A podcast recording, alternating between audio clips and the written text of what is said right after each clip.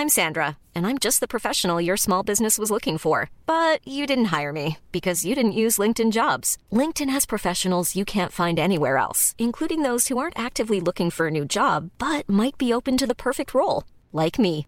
In a given month, over 70% of LinkedIn users don't visit other leading job sites. So if you're not looking on LinkedIn, you'll miss out on great candidates like Sandra. Start hiring professionals like a professional. Post your free job on linkedin.com/people today. Hey, it's Ryan Reynolds, and I'm here with Keith, co star of my upcoming film, If, only in theaters, May 17th. Do you want to tell people the big news? All right, I'll do it. Sign up now and you'll get unlimited for $15 a month in six months of Paramount Plus Essential Plan on us. Mintmobile.com slash switch. Upfront payment of $45 equivalent to $15 per month. Unlimited over 40 gigabytes per month. Face lower speeds. Videos at 480p. Active Mint customers by 531.24 get six months of Paramount Plus Essential Plan. Auto renews after six months. Offer ends May 31st, 2024. Separate Paramount Plus registration required. Terms and conditions apply if rated PG. Ôtez-vous de l'or. CJMD 96.9. 96.9. Politique correct. Politically? Politique correct. Politique. Évitez. Une production jeune mais dynamique. Vous écoutez Politique correct avec Guillaume Raté-Côté et Chico Desroses. Plus de Chico dans Politique correct. Tiggy s'en vient, c'est le bout correct avec Chico. Entouré de mon chum, acolyte de début de show, Guillaume Dionne. Salut, man. Salut, man. Le grand Nick qui se joint à nous pour cette intro des mardis. Salut. Yes, sir. Salut. Aujourd'hui, on commence ça en grand avec des gros dossiers. Moi, ce que j'aime souvent, par contre, c'est qu'à brûle pour point, je peux poser des questions à Nick que je considère quasiment comme une encyclopédie de renseignements généraux. Oui. Tu sais, habituellement, tu sais, quand c'est assez général, t'as la réponse. Ben, souvent, si je l'ai pas, je vais te dire quelque chose avec assurance, puis tu vas penser que. T'es un fucker. Un vrai politicien. Euh, je vais te poser la question comme ça à brûle pour. À quoi ça sert en 2023 de mettre des times, ces enveloppes? À payer la poste. Qui est pas une entité fédérale? Ouais. Ben, c'est maintenant, c'est pas, c'est plus, ça fait plus exactement partie du gouvernement là. Parce que si je dis les, autres barbus qui sont de la station te répondraient mieux que moi, mais c'est sous fédéral, mais je pense que c'est comme un peu euh, parapublic ou c'est comme, euh, c'est c'est plus directement dans le gouvernement. Mais le, le thème te sert à payer ta, ta, ta poste. Mais là, ça coûte plus que si- 5 cents d'envoyer de quoi à Sherbrooke, mettons? Ben ouais, c'est ça. Fait que c'est pour ça que tu mets un thème de une pièce et 10 dessus. Quoi? Je Moi, dans sais ma pas, tête, les une times pièce et coûtaient- 10, je sais pas combien ça coûte un thème, là, mais je viens de le calculer pour, euh, pour Christine. Une grosse enveloppe euh, pour envoyer dans la région de Montréal, ça coûte 5 piastres. Ça coûte 5 piastres. Et si on fait... à- 5 piastres, donc si t'as 5 piastres, si t'as des thèmes d'une pièce, ben il faut que t'en mettes 5. Ah, OK! Si, si t'étais un gros bureau, tu sais, moi, quand je travaillais dans un bureau, on avait une machine à poste. Fait que ça, ça tu mettais une enveloppe, tu mets, ça balance, puis là, il t'imprimait une étiquette que tu collais, puis ça facturait ton compte. OK, OK, mais moi, dans ma tête, un time, ça coûtait genre ça, 5 cents. Tu sais, ça coûtait pas... c'est Une et sept. Euh, une et sept, hein, Ouais, puis maintenant, dans les ouais, carnets, ça. ça. revient à 92 sous, dans le fond, quand t'achètes en, en Ça fait que volume. t'es gaspillé pas, sais. Ouais. Non. OK, bah, je, je- je- Mais, mais des, des, des thèmes à 5 sous, il y en a. Souvent, mais c'est parce que des fois, en tout cas, où il y en avait, là, à une certaine époque, là, quand j'étais ticu euh, boutonneux à lunettes, Ouais. je collectionnais les timbres. T'en fois, plusieurs, ou? Il y en a des petites dénominations pour, euh, justement, tu sais, si ça coûte 5 et 10, mettons, ben là, tu mets 5 timbres à une pièce, puis 2 timbres à 5 cents, puis là, t'as Ah! ton 5 et 10. Fait que c'est une monnaie parallèle. C'est une sorte de monnaie, exactement, pour, trans- pour, pour Ouais. transférer ton courrier. Et, et ça, ça vient de où? C'est-tu vrai? C'est-tu le gouvernement qui fournit les timbres? Tu sais, je veux dire, c'est qui Écoute, c'est imprimé de même. Je pense que c'est imprimé par la, même place que la monnaie, là, dans les imprimeries euh, officielles du gouvernement. Et des timbres, il y en a partout dans le monde. Tu sais, que je reçois une lettre d'ailleurs. euh, Ben peu ouais, si c'est la même suis, chose. C'est Ben le ouais. même principe, dans le fond. Ben ouais, c'est le même principe. Là, maintenant, t'en as.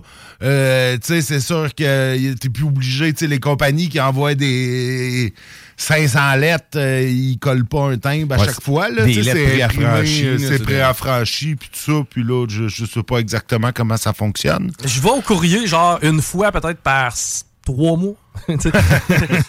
Donc, tu sais, quatre fois dans l'année, j'ai une relation avec du courrier. C'est pour ça probablement que j'ai ces grandes euh, épiphanies-là. là. Ouais, c'est pour ça aussi que la banque te court après euh, Non. parce que tu payes pas tes comptes. Non, pas du tout, pas du tout. Euh, non, la plupart se fait euh, par Ouais, Internet. ouais, ouais, ben ouais, maintenant, hein, on est, on est Moi, là. je m'assure de rien devoir à personne. Mon père me disait tout le temps si t'as pas de dette, t'es riche. C'est c'est- c'est pas faux. Si t'as zéro dans ton compte, mais t'as pas de dette, t'es à quelque part, t'es riche? C'est pas faux. Ouais. C'est pas faux. J'ai pas de dette, mais j'ai une maison avec euh, de l'hypothèque. Oui, ben, faut ça, avoir des actifs là, quand même. dette, hein. ouais, évidemment. Hey, euh, je t'avais demandé de nous sortir une cote que je trouve et que je considère extrêmement importante en ce début de show. Puis, tu sais, je pense qu'il va falloir faire l'exercice ensemble. Vas-y donc. Dianne Feinstein, qui était sénatrice de la Californie, est morte. Le gouverneur démocrate de la Californie, Gavin Newsom, l'a remplacé en fin de semaine par Lafonza Butler, qui euh, était présidente de Emily's List, un groupe qui milite pour que les femmes démocrates soient élues en politique. Donc, c'est la première femme noire lesbienne au Congrès américain. Pendant que je pense que c'est Pénélope qui tout en arrière. Euh, la cote est de Radio-Canada. faut rendre à César ce qui revient à César. Je trouvais ça important de préciser. hein, euh, c'est la première femme noire lesbienne. Donc, en la présentant, on apprend trois choses.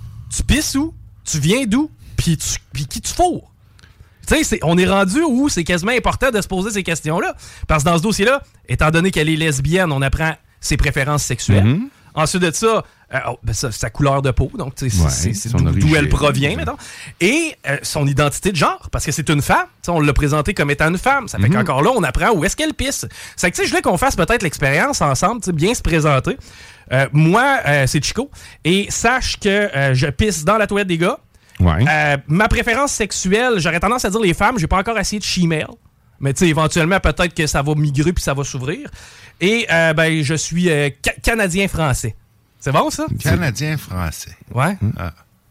Direct, t'as- on dirait que t'as- aussi. t'as- t'as- t'as- t'as, euh, t'as 90 ans. Ouais, je voulais, non, je voulais te faire, euh, je voulais te faire euh, frémir comme ça. Nous autres, nous autres, des déclarations Écoute, par rapport à où est-ce que vous pissez. euh, Ben, moi, je pisse dans la toilette des hommes ou de préférence euh, dans un non dans un buisson ou dehors. Moi, j'aime pisser en plein air.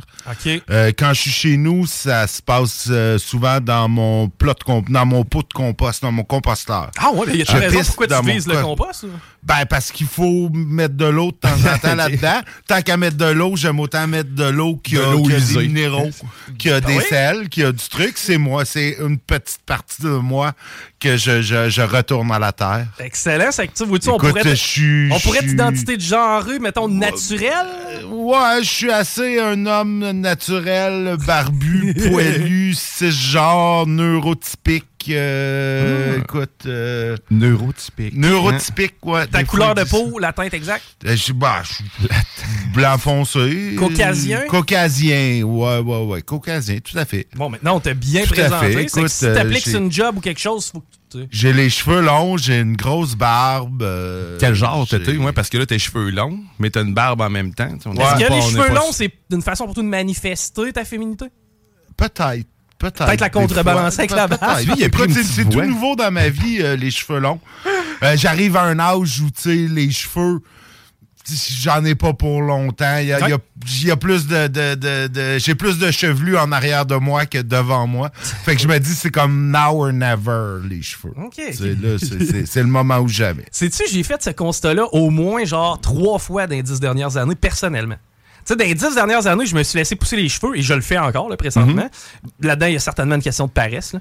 Mais euh, ultimement, ça reste que à chaque fois, on dirait que je me dis, tu sais, il me reste pas pour longtemps à pouvoir avoir les cheveux longs, les porter de façon que ce soit encore euh, respectable. là. Pas de dire- casquette, moi, je me reconnais plus d'une photo de dos. Je suis comme pas capable de. Tu sais, j'ai à peine, tu sais, c'est pas, c'est pas grand chose qui me manque de cheveux, mais je me reconnais pas. Tu sais, comme, c'est c'est pas moi. On change, hein? On change. On- C'est- C'est bien dit. Nos corps changent. Oui. Hey, euh, ce matin, j'ai fait un téléphone, puis je nommerai pas euh, la clinique parce que de toute façon, c'est à peu près tous du pareil au même. Euh, Clinique vétérinaire, mon chien a des lipomes. Je connaissais quelqu'un d'autre qui avait des lipomes, c'est Tom Pouce. Ouais, ben moi, tout des fois. quoi, là, des lipomes? C'est des boules de graisse qui se C'est forment dans- entre les couches de peau. là. Il n'y a rien de dangereux, en théorie.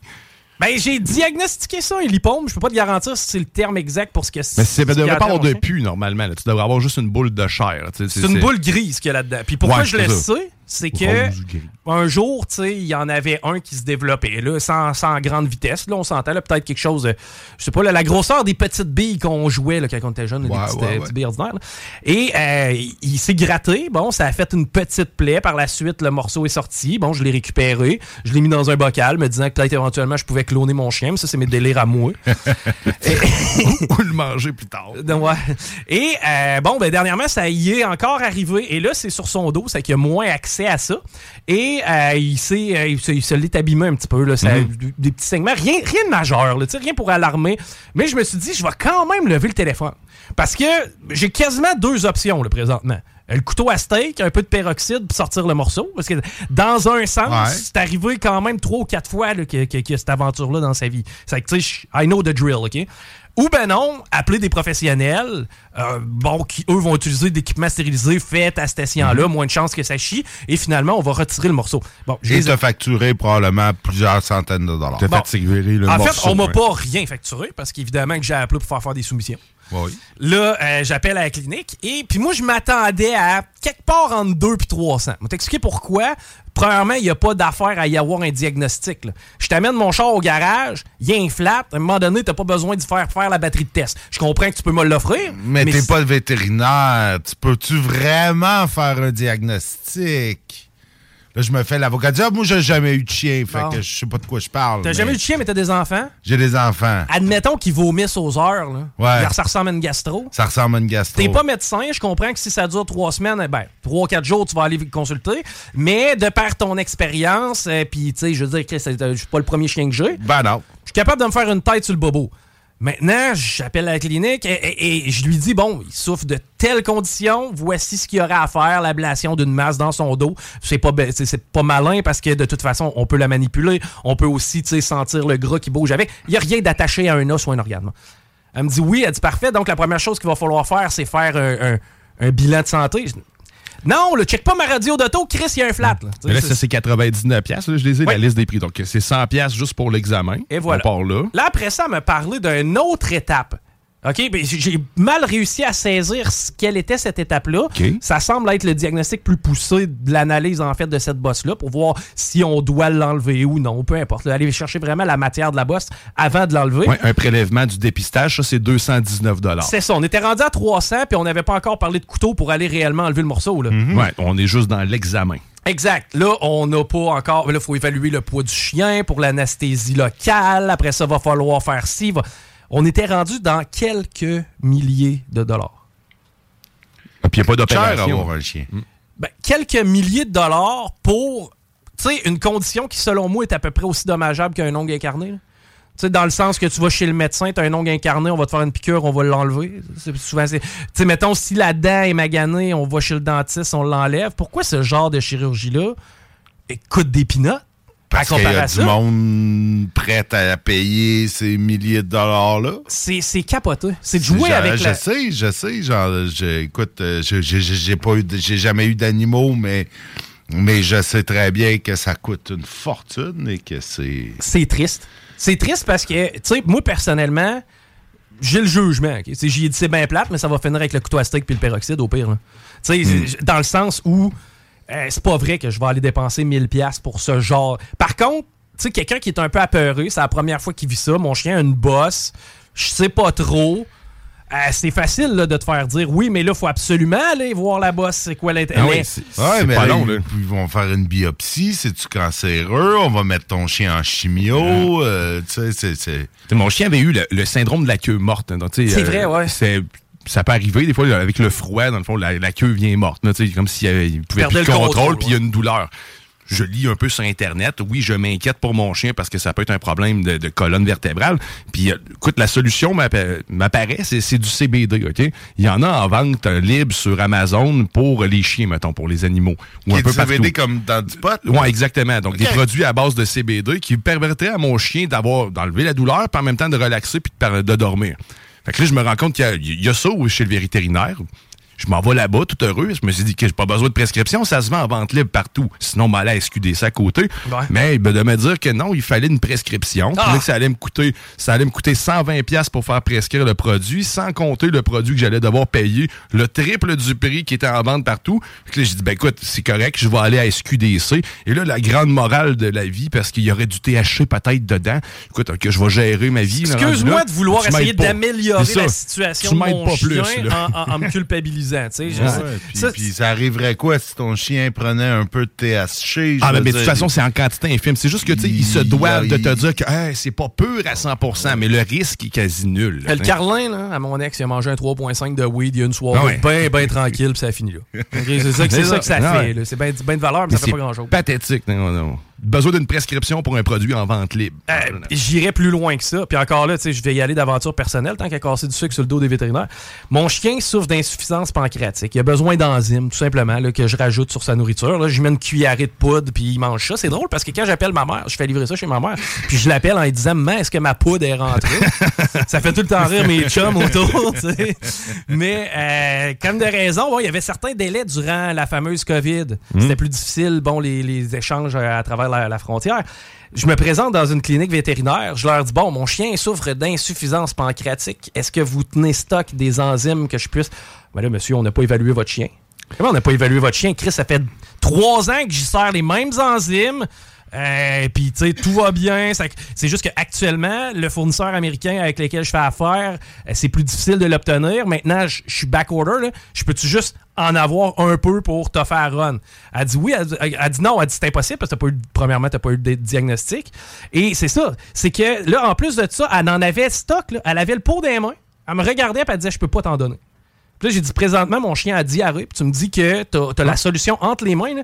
J'ai dit, Chris, m'a échappé 20$ piastres à terre de moi une cuillerée. là. Ça n'a pas de bon sens. C'est juste complètement immoral. Non, oui, total. tu, peux pas, tu peux pas prôner que t'as la santé de mon animal à cœur puis me faire chanter de cette façon-là avec un- une évaluation qui sert à rien. Tu sais, il est combien qui coûte ton pot? Puis en plus, le pot, écoute, c'était une affaire, ça devait ressembler peut-être à un- une, une demi-tasse à café. Je pense que c'était 150$. piastres. Puis je n'ai un Ziploc bien plein pour même pas 100$ piastres aux États-Unis. là. Dire, C'était aucunement comparable. Mais encore une fois, hein, c'est le phénomène de si t'as de la peine, si t'as de l'amour pour ta bête, ben, tu vas fermer les yeux puis tu vas avaler la pilule. Trop Mhm. souvent, ça arrive. Prenez-vous des assurances. Puis encore là, ça, c'est drôle. Je connais une fille qui a pris une assurance pour son chat. Ça lui coûtait 30$ piastres par mois Ouais. pour son chat qu'elle avait payé 50$. Ah, ouais. Euh, Ben écoute, un chien de race peut-être plus, j'aurais tendance à. J'ai un chien de race, mais ça vaut pas ça. Mais même là. 30$ piastres par mois, c'est c'est quoi? C'est trois- c'est 300$ piastres sur l'année? Ça, tu sais, je- 360 piastres ça- sur l'année. Mais ça, euh, non, 30$ piastres par mois. Ouais, 360$ piastres sur l'année. Ouais. Ben, tu sais, je veux dire, mon chien, bon, tu sais, euh, mettons que je l'ai payé 1000$. piastres. Ça couvre vraiment Sur tout, trois là. ans, c'est. Ouais, mais là, t'as- t'as- tu te- t'aurais pas battu pour euh, faire enlever sa petite boule. Non, mais j'aurais le goût que mon assurance serve à ça, tu sais, quelque part, pas- payer une franchise. Puis Ah, ben sûrement, je sais pas. puis Écoute, encore là, est-ce que ce serait couvert? Parce que c'est pas nécessairement létal comme blessure? Peut-être. C'est sûr que la compagnie d'assurance a fait de l'argent, là. C'est sûr et certain. Promène-toi chez les compagnies d'assurance, là, mon homme. À chaque fois que tu rentres là, tout est fait en marbre. Le plafond est à 50 pieds dans les airs. Vous faites pas pitié, la gang. Ah non, les compagnies d'assurance veulent ton bien. Oui. Et ils vont l'avoir. Oh, T'es sûr qu'ils veulent ton bien? Je pense qu'ils veulent tes bien. Euh, hey, Allons-y de nouvelles locales en ce début de show de politique. D'ailleurs, Guillaume va venir s'installer avec nous à partir de 16h. Édouard Julien en série contre les Blue Jays. C'est un gars qui est natif de Québec et les Blue Jays sont en série. Euh, Le seul club euh, canadien de la Ligue de baseball majeure commence ses séries. D'ailleurs, ça va commencer dans une heure environ. Je pense que c'est 16h38 le lancer, euh, le premier lancé. Ouais, c'est un Québécois qui joue dans le baseball majeur, mais qui est important pour les Twins. C'est quand même cool parce que lui va commencer en fait son premier match en séries éliminatoires contre les Blue Jays, qui est l'équipe canadienne. Puis c'est, il est quand même un peu ironique parce que les Blue Jays investissent énormément d'argent pan-canadien pour ce qui est du développement du baseball majeur. Et probablement que euh, notre ami Édouard Julien en a euh, profité, lui qui va les affronter. Et ce, dans quelques minutes, si c'est pas une heure environ. Donc on salue le chum Édouard Julien. La Chambre de commerce et d'industrie du Grand Lévis qui tenait son assemblée générale annuelle le 26 septembre dernier. Marc-Josée Morancy qui, elle, a dit qu'elle était très fière de la dernière année, qui marquait notamment 150 ans pour euh, l'organisation. Vous-tu, je savais pas que la Chambre de commerce avait 150 ans. Ouais, quand même. Ça, ça nous amène à quoi? 1875 à peu près? À peu près, ouais, au même- début de Lévis. Euh, Carrément. de, de Lévis, Lévis, là, parce que, tu sais, l'ozon existait depuis longtemps, mais ça... Si on repartait, repartait moi pas là-dessus, je vais me fâcher. Euh, je ne sais pas si vous avez bénéficié d'ailleurs de tout ce qu'on a eu comme initiative mise en place euh, tout au long de l'année. Je parle entre autres des boîtes là, qui étaient dans un secteur donné. Tu pouvais aller chercher ta boîte de produits euh, lévisiens, euh, peu importe le secteur historique de, de Lévis. là. Ouais, les sacs, hein, puis tout ça. C'est ça, exact. Ouais. Il y a eu toutes sortes de, de- trucs qui ont été mis de l'avant. Pour la prochaine année, euh, la Chambre de commerce compte continuer sur sa lancée de croissance et continuer à s'impliquer auprès des citoyens. Parmi les dossiers qu'elle surveillera particulièrement, on retrouve la pénurie de main-d'œuvre, évidemment. Les problèmes liés à la chaîne d'approvisionnement. Vous-tu, moi, je savais pas que c'était encore tellement d'actualité comme dossier, les problèmes euh, d'approvisionnement. Ouais, ben, Niveau des encore véhicules. certains, certains, certaines composantes, euh, des fois, qui sont, euh, qui sont, man- qui sont euh, back-order. sont plus rares encore. Ouais, plus rares. Et évidemment, le fameux dossier du troisième lien hein, qui avait avorté et qui fait évidemment jaser les gens d'affaires. Ah, Et- écoute, ça, ça reprend là aujourd'hui. là. Check bien ça, le go va nous faire une troisième élection en, en promettant un troisième lien. Le go veut consulter la population à propos du troisième lien. OK, man, t'es venu en face de nous nous dire que selon les nouvelles statistiques de télétravail, selon euh, tous les nouveaux paramètres dont on devait tenir compte, que le projet n'était plus viable, était plus important, bref, on devait le modifier. Et là, tu veux aller consulter les citoyens pour qu'ils t'apprennent quoi? Pour qu'ils te disent quoi de plus à part ben oui, on a voté. Tu sais, c'était entre guillemets la question de l'urne aux dernières élections. Je veux dire, il y en a qui ont gagné leur mandat euh, fortement grâce à cette promesse-là. Maintenant, tu veux, tu vas aller chercher quoi des citoyens? Qu'est-ce que les citoyens vont t'amener que tu sais pas déjà? Ou que tu n'as pas, que t'as pas entendu durant la campagne? Tu trouves ça particulier qu'on ramène ça. Mais tu penses réellement qu'ils vont avoir le front de remettre le projet sur la table? Ah, si, il serait capable.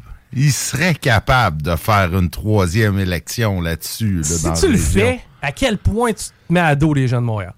Euh, je, je pense que ça va commencer à être. euh, je sais pas. Je sais pas. Écoute, projet, moi, j'ai jamais cru de toute façon au troisième lien. Je pense euh, que on- on n'a pas besoin de ça à Québec. Puis je pense qu'avec 10% de ce que le troisième lien va coûter, on règle tous les problèmes de circulation dans la région. Sans, sans dépenser 12 milliards ou 15 milliards de dollars pour un tunnel. pas tout à fait contre. Mais maintenant, le statement à Legault de, de vouloir réouvrir le dossier est complètement dans le champ. Ouais, ouais, je pense qu'il faisait- C'est en réaction C'est à- en réaction à sa défaite euh, hier. euh, Crève-cœur, parce que, tu sais, la CAQ est quand même forte euh, dans la région. Le PQ, lui, ne l'était plus. euh, Forcé d'admettre qu'il l'est. euh, Maintenant, là, il l'est. Euh, il est revenu, euh, il est revenu la map. Ça fait quoi depuis 2015, 2014 qu'on n'avait pas eu un député du PQ dans la grande région de Québec? Là, on parle de- d'Agnès pas de Maltais, la dernière. récent, non, effectivement. hein. 44% quand même, c'est walk in the park. Là. C'est énorme, ouais. Moi, je pense que ça en dit beaucoup sur le chef. Ça en dit beaucoup sur le chef. Moi, je pense aussi que ça dit beaucoup sur le travail de terrain qui a été fait par euh, les péquistes. Euh, je pense qu'ils ils ont, ils ont mis la gomme. As-tu une idée de la quantité de bénévoles qui se sont impliqués? J'en ai aucune idée, mais il doit en avoir J'ai le chiffre, essaye donc, voir un guess. Euh, pour, pour le PQ? Ouais, pour le PQ, lors de ces partiels-là. Ah, je dirais une cinquantaine facile. 728. 728. Je comprends que là-dedans, il y en a qui ont fait une coupe de porte. là, Ah, ils ont fait une coupe de porte, oui, ils ont fait des téléphones. Ou, ça. ah, mais oui, effectivement, là, tous les, tout, tout, tout, tout ce qui est impliqué dans le PQ euh, était là-dessus. là. Il y a des partiels qui se sont gagnés avec ça, 728 votes. Ouais. C'est comme... Mais de voir la machine bien rodée du PQ, j'ai été quand même surpris. Puis probablement, justement, que euh, c'est suite, euh, en fait, là, le, tout le mouvement de hausse, sais, la, la- la notoriété de Pierre- Paul Saint-Pierre Plamondon fait en sorte qu'on semble avoir de la facilité à aller trouver des bénévoles. Oui. Donc, euh, bon signe pour ce qui est euh, du PQ. 10 km, ouais, à travers les belles histoires. Je sais pas, y en a-tu dans vous autres qui ont euh, pensé courir le marathon de Beneva? Non, non. Non? Non, non, non. Pas pour l'instant. Moi, quand l'envie de courir me pogne, euh, je m'assois, je prends une grande respiration, puis ça passe. Ouais, Ah. ouais, il y a différentes façons de faire passer cette envie-là. Moi, ça me prend une balle. Tu sais, C'est pas compliqué. Je peux courir après n'importe quel objet. Là. Si on joue au baseball, au soccer, whatever, je vais jouer. Mais courir après rien, j'ai bien de la difficulté. Dave, Toi, t'as- je sais que toi, Diane, tu cours un peu. Ben, en fait, j'ai commencé tranquillement à courir, mais oui, moi, j'aime ça courir. Mais, le plus long que t'as fait, c'est combien? Euh, ça doit pas être plus que 10 km, un gros top. OK. hein. Ben, quand même. Mais sans arrêt, là, mettons, mais là, on parle de là, à peu près 5-6 ans. Là, ça que, je recommence, puis je fais un 5 km, puis je, je fais des minutes. Là, vraiment, j'ai perdu le cardio, puis la clope est de retour. Hein, Fait Ah oui. Ah, la bonne cigarette. Mais ça dépend. Au menthol, salibère. 10 km malgré la déficience motrice cérébrale, c'est ce qu'on a appris dans le journal euh, de Lévis aujourd'hui parce que c'est un Lévisien, Thomas Cosson, qui euh, a couru 10 km en 1h32. Il est atteint d'une déficience motrice cérébrale. Donc, euh, félicitations à ce jeune homme de 12 ans qui a couru 10 km malgré son Bravo, handicap. good job, hein. Je veux dire, moi, je cours jusqu'à mon char, je suis pas mal fatigué. Lui, un 10 km. Parlons drogue. Oui. Parce que c'est préoccupant. Là. On en a parlé dernièrement. D'ailleurs, les, euh, les gens des Premières Nations qui ont comme toutes fait un overdose en même temps dans le secteur de Montréal. Ouais, C'était six personnes ouais, qui ouais. avaient été touchées. D'un mémoire, il y en a une qui était décédée. Il y a une même. personne de morte là-dedans. Euh, on parle d'ailleurs de la crise des opioïdes, là, le fentanyl. Ça- Le fentanyl, est-ce que vous savez de quelle façon ça peut être consommé? C'est sniffer, fumer? Ben, je pense qu'ils utilisent ça, ils coupent d'autres drogues avec ça. Fait que je pense que tu peux avoir de la coke qui est, qui est coupée avec du fentanyl, tu peux avoir, je suppose, de l'héroïne, je sais pas, euh, je suis- je suis loin d'être un spécialiste de la drogue dure. Il peut être. Ben, en fait, écoute, je veux- moi non plus. Puis c'est pour ça que Je pense qu'il y a même des timbres, euh, des... des Ah, des je patchs. crois que- ouais, mais je crois que ça, c'est médicinal. Ouais, ouais, c'est ça, mais, mais je pense que d'après moi, euh, si, si tu sais, il y en a qui doivent essayer d'en sortir. Ah, des patchs Ouais, de fentanyl, tu parles. ok. Ouais, ouais, ouais. Mais euh, le fentanyl, ça peut être avalé, inhalé ou injecté. Donc, ça, c'est les façons de faire dans la rue.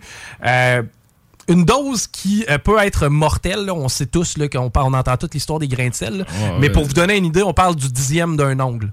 Donc, Ok. regardez votre ongle, divisez-le en 10, c'est une dose qui peut être létale pour un adulte. Euh, en 2010, du côté des États-Unis, c'était 40 000 personnes qui sont décédées de surdose et 10% étaient liés au fentanyl. Donc, 4 Quand 000 même. sur les 40 000, 2021. On est euh, 11 ans plus tard. C'est 100 000 personnes qui sont mortes et 66% on parle de 66 000 à cause du fentanyl. Au Québec, 500 personnes de décédées de 2021 à 2022. Et parmi euh, ces cas-là, c'est 50 qui euh, étaient liés au fentanyl. On le sait, c'est en progression malheureusement. On nous, sensibilise, on nous sensibilise aussi au Naxolone, qui est le médicament qui peut te sauver la vie. Naloxone. Naloxone. Merci les gars. vous le co- vous connaissez pas ça, donc? Non. c'est gratuit, c'est sans ordonnance, c'est un produit qui est in- in- inhalé, donc c'est une espèce de stuff que tu mets dans le nez de la Ça personne. est distribue pharmacies. Ouais. Donc, euh, sachez-le, si euh, jamais vous avez des proches ou euh, vous connaissez des gens qui consomment de la drogue, vous êtes dans ce Mm. milieu-là ou peu importe, là, vous, vous travaillez auprès des personnes sans abri, eh bien, ça vous prend ça sur vous parce que ça peut sauver des vies. On l'a vu dans le dossier à C'est comme un épipène, en fait. là, C'est le même principe. ouais, ben ça vient contrer l'effet du fentanyl complètement. La petite vie, ça, ça. C'est quoi, moi, la petite vie, c'est probablement une des émissions de télé. Moi, ça me fait encore rire. Ouais. Moi, je m'assois devant. Maman, maman, t'es où? Maman, maman, t'es où? Je suis dans le four. C'est cave. Hostie, mais ça me fait rire encore.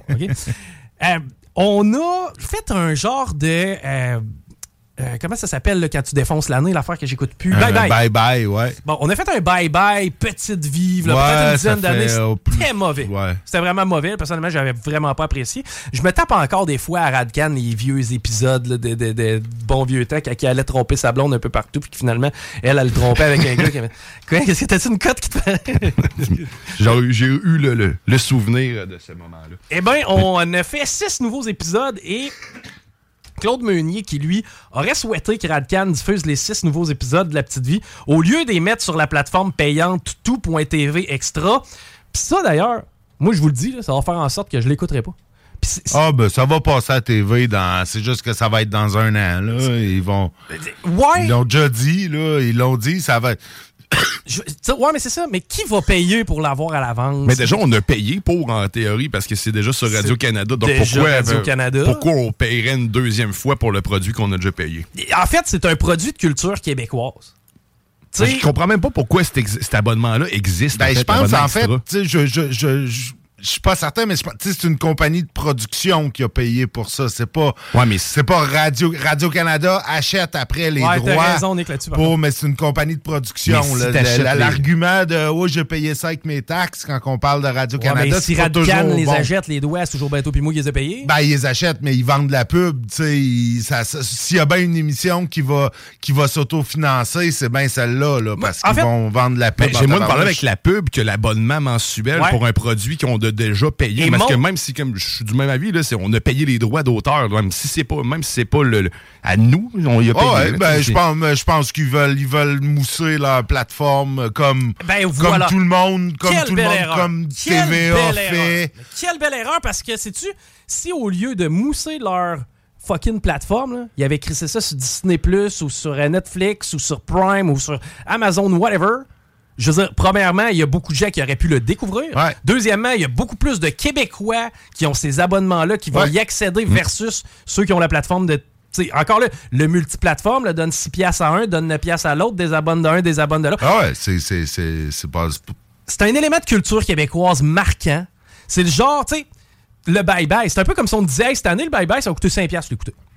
Juste- Non, tu peux pas faire ça. Si tu fais ça, tu te tires dans le pied. T'as pas de gain à faire rayonner ta culture en justement limitant le nombre de gens qui vont la voir en nous mettant des bâtons dans les roues. En théorie, c'est censé être accessible à tous. C'est ce qui est diffusé par Moi, je voudrais l'avoir d'en face, comprends-tu? Moi, normalement, il y a lundi à 8h, c'est Prime, ça. C'est là que ça va jouer à Petite Vie. Pourquoi? Parce que c'est une des séries les plus marquantes de l'histoire du Québec. C'est la série québécoise. En fait, c'est la demi-heure de télé où il y a eu le plus de gens devant son écran de toute l'histoire de la télé québécoise. Et là, on nous dit, ça va te coûter un genre de 8 piastres si tu veux l'écouter à l'avance. Sinon, tu vas attendre 6 mois, 1 an. Tu vas te faire spoiler toutes les affaires, dont notamment le fait que Serge Thériaut revient. Hein? Et Ça, fait ouais. une petite apparition quand même. Ah tu sais. ouais, il est sorti. Ouais, ouais. Ouais, Puis ça, je trouve ça in- intéressant. Autant il y en a qui vont, vont avoir tendance à dire, OK, man, t'aurais pu te forcer, entre guillemets. Là, je euh, Ben, il a déjà fait, il s'est forcé, Christy, il est sorti. ben, euh, c'est ça. C'est ça. Moi, juste le fait. Sais-tu, s'il avait pas été là, je- j'aurais eu un petit sentiment d'amertume derrière ça. Tu sais. Je- tu comprends-tu? J'aurais eu un, un- Ouais. un petit feeling qui manquait quelque C'est un chose. personnage important. là, Ben, un personnage important. Moment, Pers- personnage, personnage mythique, moment, là, je veux dire, tu sais, c'est. Encore là, c'est quoi? C'est parce qu'on a un problème à cause que c'est un homme qui joue une femme? Non, non, c'est une joke. tu sais, quand tu veux faire une tempête dans un. Écoute, de- en février, ça va passer à la TV, là. C'est pas, euh, t'auras pas longtemps à attendre, là. Non, mais est-ce qu'on fait le maximum pour notre culture pour faire rayonner? Ah, je suis assez d'accord avec toi, par exemple. Euh, je, je pense. D'ailleurs, Claude Meunier, je pense. Il est euh, choqué de il ça. était choqué de ça, exactement. Ouais, Fait ouais, que, non, je suis assez d'accord avec toi. Ça aurait dû passer à la TV. Excellent. Hey, euh, Diane, je sais que tu avais quelque chose au niveau spatial. T'avais-tu ça proche ou je sais aussi, Nick, que t'avais peut-être. Sinon, j'ai Ouais. de petites nouvelles. Euh, On a deux, euh, deux petits faits divers, en fait, à Lévis. Yeah. Euh, quand je te parle, euh, tu sais, moi, dans ma hiérarchie des voleurs, j'ai comme, j'ai comme tout le temps un peu de respect pour les voleurs d'œuvres d'art. Tu sais, tu t'imagines euh, les, les gentlemen- ouais, c'est ça, là, là, tu sais, ouais. des, des- des, euh, gros trucs organisés. Ben, on en a pogné un, en fait, à Lévis. Je soupçonne que euh, c'est pas, euh, c'est pas tout à fait le même genre de voleur d'œuvres d'art que j'idéalise. Mais, euh, écoute, ils ont euh, retrouvé 14 tableaux et une statue euh, lors de la perquisition qui a suivi l'arrestation des deux suspects. En fait, ils ont essayé d'aller le vendre dans une entreprise de Saint-Nicolas, en camp international. Ils ont essayé de panner les tableaux en se disant ça, ça va passer. Ça va passer, ouais. Même si, évidemment, l'entreprise avait reçu des avis. Là, je suppose que, tu sais, quand tu te fais voler des œuvres d'art, tu dois Tu un le peu... déclares, ouais. Tu le déclares, puis euh, fait qu'ils ont arrêté les deux euh, individus. Euh, on parle, euh, on parle, on parle-tu de, de, de- non, on sait pas, on sait pas, ils sont de où, on sait pas qu'est-ce qu'ils font. Ça, c'est dans la même gang on sait qu'ils ont été arrêtés. C'est la même gang que, exemple, des voleurs de cartes de... Tu sais, mettons, le gars, il commet un meurtre, part avec la carte de crédit, va s'acheter de la bière. sais, comment tu peux être cave à ce point-là? En te disant, OK, tu faut, faut vivre au jour le jour. Hein? Lui, Ouais. lui, il avait soif à soir. Hein? L'importance de vivre au jour le jour. T'es stressé, écoute, fallait décompresser. Ben oui, c'est ça, Hein, évidemment. voler. Écoute, euh, puis euh, hier soir, euh, en fait, euh, ouais, c'est ça, dans la nuit euh, de, de lundi à mardi, euh, les services d'urgence de Lévis et les négociateurs de la Sûreté du Québec ont réussi à empêcher un homme euh, de 55 ans qui menaçait de mettre fin à ses jours en se lançant en bas de la falaise.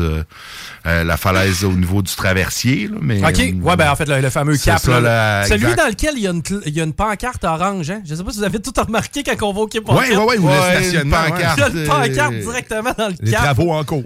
Ouais, c'est ça. Ouais, puis c'est ça. Donc, euh, à l'intersection des rues Paul Racicot et J.K. Laflamme, euh, il y a- y a- l'individu aurait probablement là aussi vandalisé un véhicule précédemment. Ils ont réussi avec euh, avec le négociateur de la Sûreté du Québec. Ça a quand même pris cinq heures. Et c'est bon. Euh, il- évidemment, l'homme était en psychose et il a été transporté à l'Hôtel Dieu de Lévis en invoquant euh, la loi P38 euh, qui permet à un individu euh, de se faire euh, hospitaliser sans son consentement. C'est, euh, quand, quand, quand t'es pas... euh, 48 heures, je crois. ouais, c'est pas tellement long, Non. puis tu sais, on... Il est probablement déjà ressorti. là, si j'ai assisté à ça, un P38, pas plus tard que cet été, durant un live TikTok. Ah ouais? Ouais. Ouais, oui. La, la personne était complètement revolée. Là. Je veux dire, elle- ça faisait probablement des jours de consommation euh, dans un délire du genre euh, je suis un prophète, euh, euh, voici ma religion, etc. Et euh, les gens s'en sont un peu préoccupés. Et euh, il y a quelqu'un qui, a qui a été capable par contact superposé d'avoir l'adresse de la personne.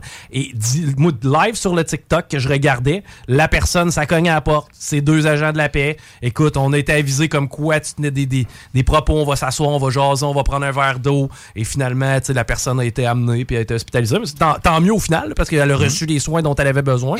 Mais Tout ça reste fait. que c'est quand même euh, dramatique comme situation. Yes, Diane, toi de ton côté? Ben oui, je veux te parler d'un phénomène intriguant qui a un lien avec l'aérospatiale. C'est, euh, ben, en fait, pas plus tard que le 14 septembre, on a pu voir, en fait, c'est suite à une opération de l'US Space Force, euh, un, un trou, en fait, une plaie béante dans notre ciel, ou peut-être quelqu'un a déjà vu ça, mais ça ressemble, ça serait un trou rouge et où une grande traînée rouge qui reste pendant à peu près une heure dans le ciel. Ils Écoute, sont venus rechercher E.T.? Eh, Peut-être que peut-être que c'était une visite extraterrestre, mais non, c'est le lancement d'une fusée, d'une fusée unique en son genre qui a été lancée par euh, la société Firefly Aeros- Aerospace, qui euh, euh, qui travaille euh, conjointement avec euh, les Space Force américaines pour pouvoir euh, déployer en fait des, des satellites rapidement. Donc en fait, ce qui est arrivé réellement, c'est que la fusée a décollé, puis c'est le, le phénomène est créé par le deuxième étage de la fusée qui, en redescendant dans l'atmosphère, brûle certains gaz de notre atmosphère. C'est que c'est pas lors du décollage, c'est vraiment lors du retour. C'est lors du retour du deuxième étage et euh, la, la particularité de cette couche de l'atmosphère-là, ça s'appelle l'i- l'ionosphère. Donc, euh, la, la particularité, c'est que c'est de l'air ionisé. Donc, quand le, le- le gaz prend feu là-dedans, quand il y a de la chaleur, c'est que le gaz se retransforme en l'état liquide et pendant ce temps-là, ça crée une couleur, donc ça génère de l'énergie, ce qu'on voit justement le, le rouge, donc d'où la lumière rouge. Donc, ce phénomène-là crée une lueur. Après ça, après une heure, ben, ça se referme naturellement et il n'y a aucun danger. Par contre, c'est, ça doit être très impressionnant à Ben, voir aller.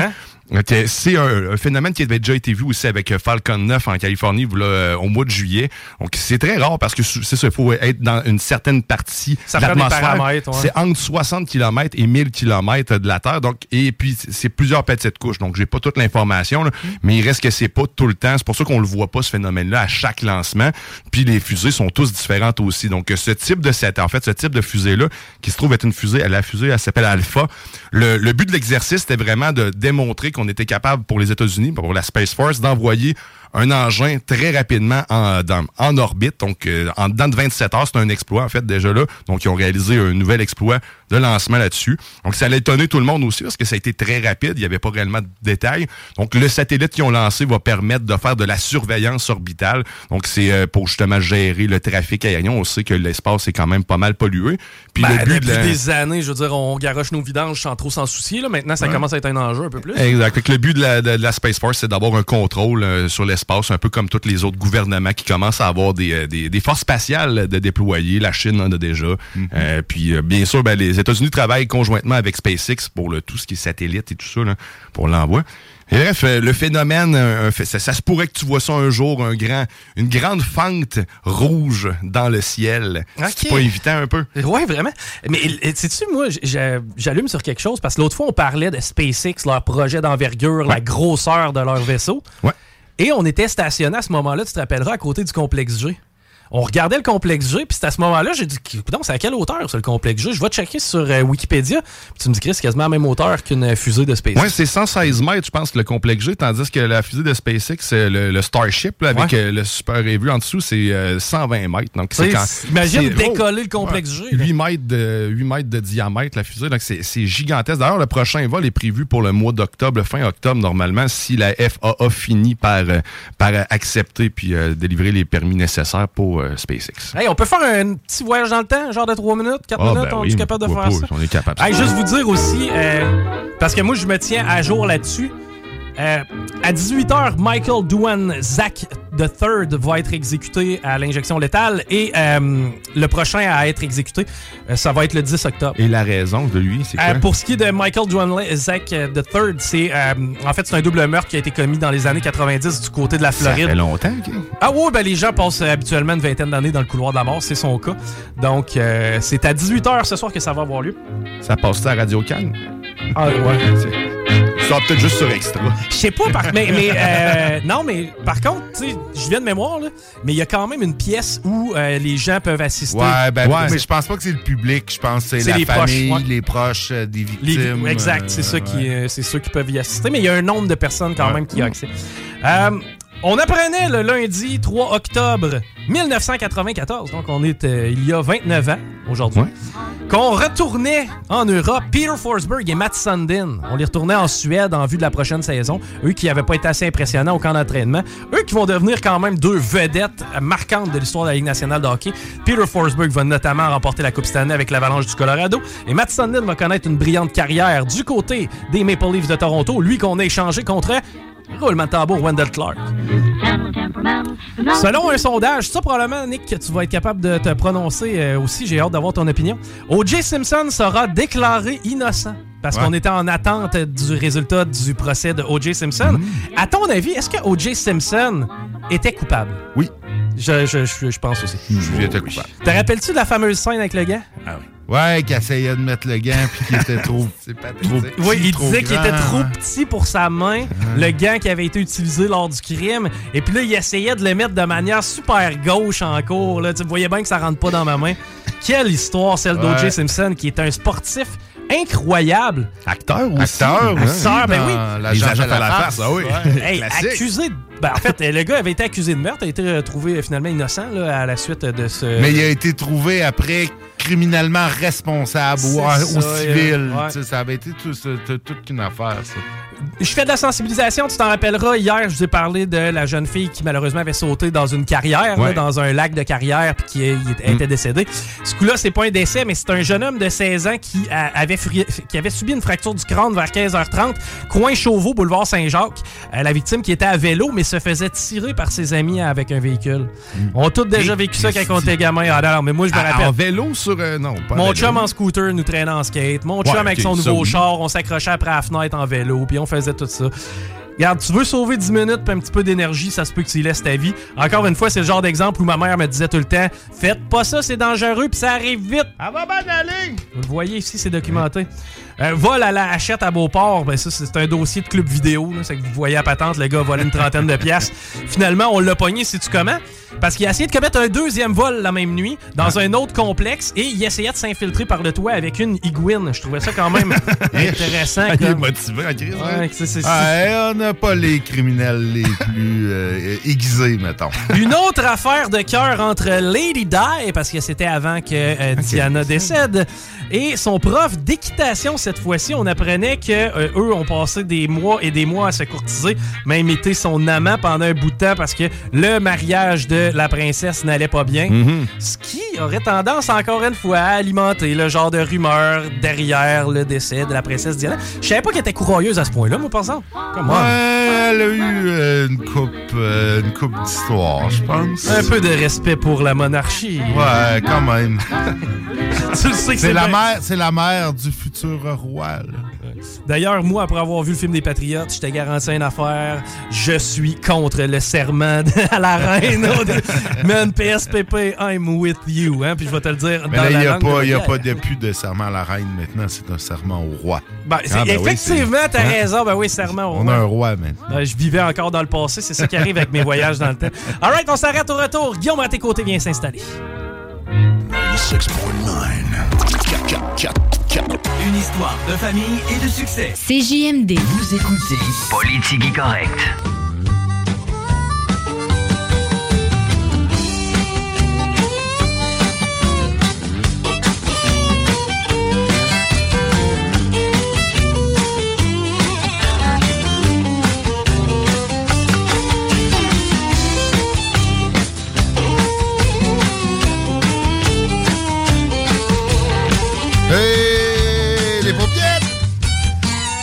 Mardi!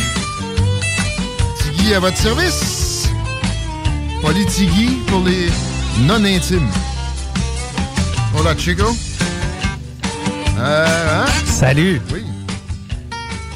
C'est le prime time. Voilà, 16h06 minutes. C'est une grosse émission aujourd'hui, une grosse section en fait. C'est rendu ma section, c'est plus mon show. Euh, géologue spécialisé dans les mines. On va parler d'or, de terres rares, du domaine en général. Moi, je suis bien curieux de savoir c'est c'est où vraiment que ça se, ça se passe dans la vie. Le Canada, côté boursier, on a beaucoup de minières ici, mais est-ce que ça mine vraiment comme ça devrait dans ce si grand territoire-là? La Russie là-dedans, etc. On va se démêler ça avec notre euh, nouveau, peut-être, probablement spécialiste en la question, Georges Baudouin. Dans les prochaines minutes, c'est plutôt pas mal d'actualité. Puis on a du monde compétent là-dedans. En passant au contraire de la science du climat.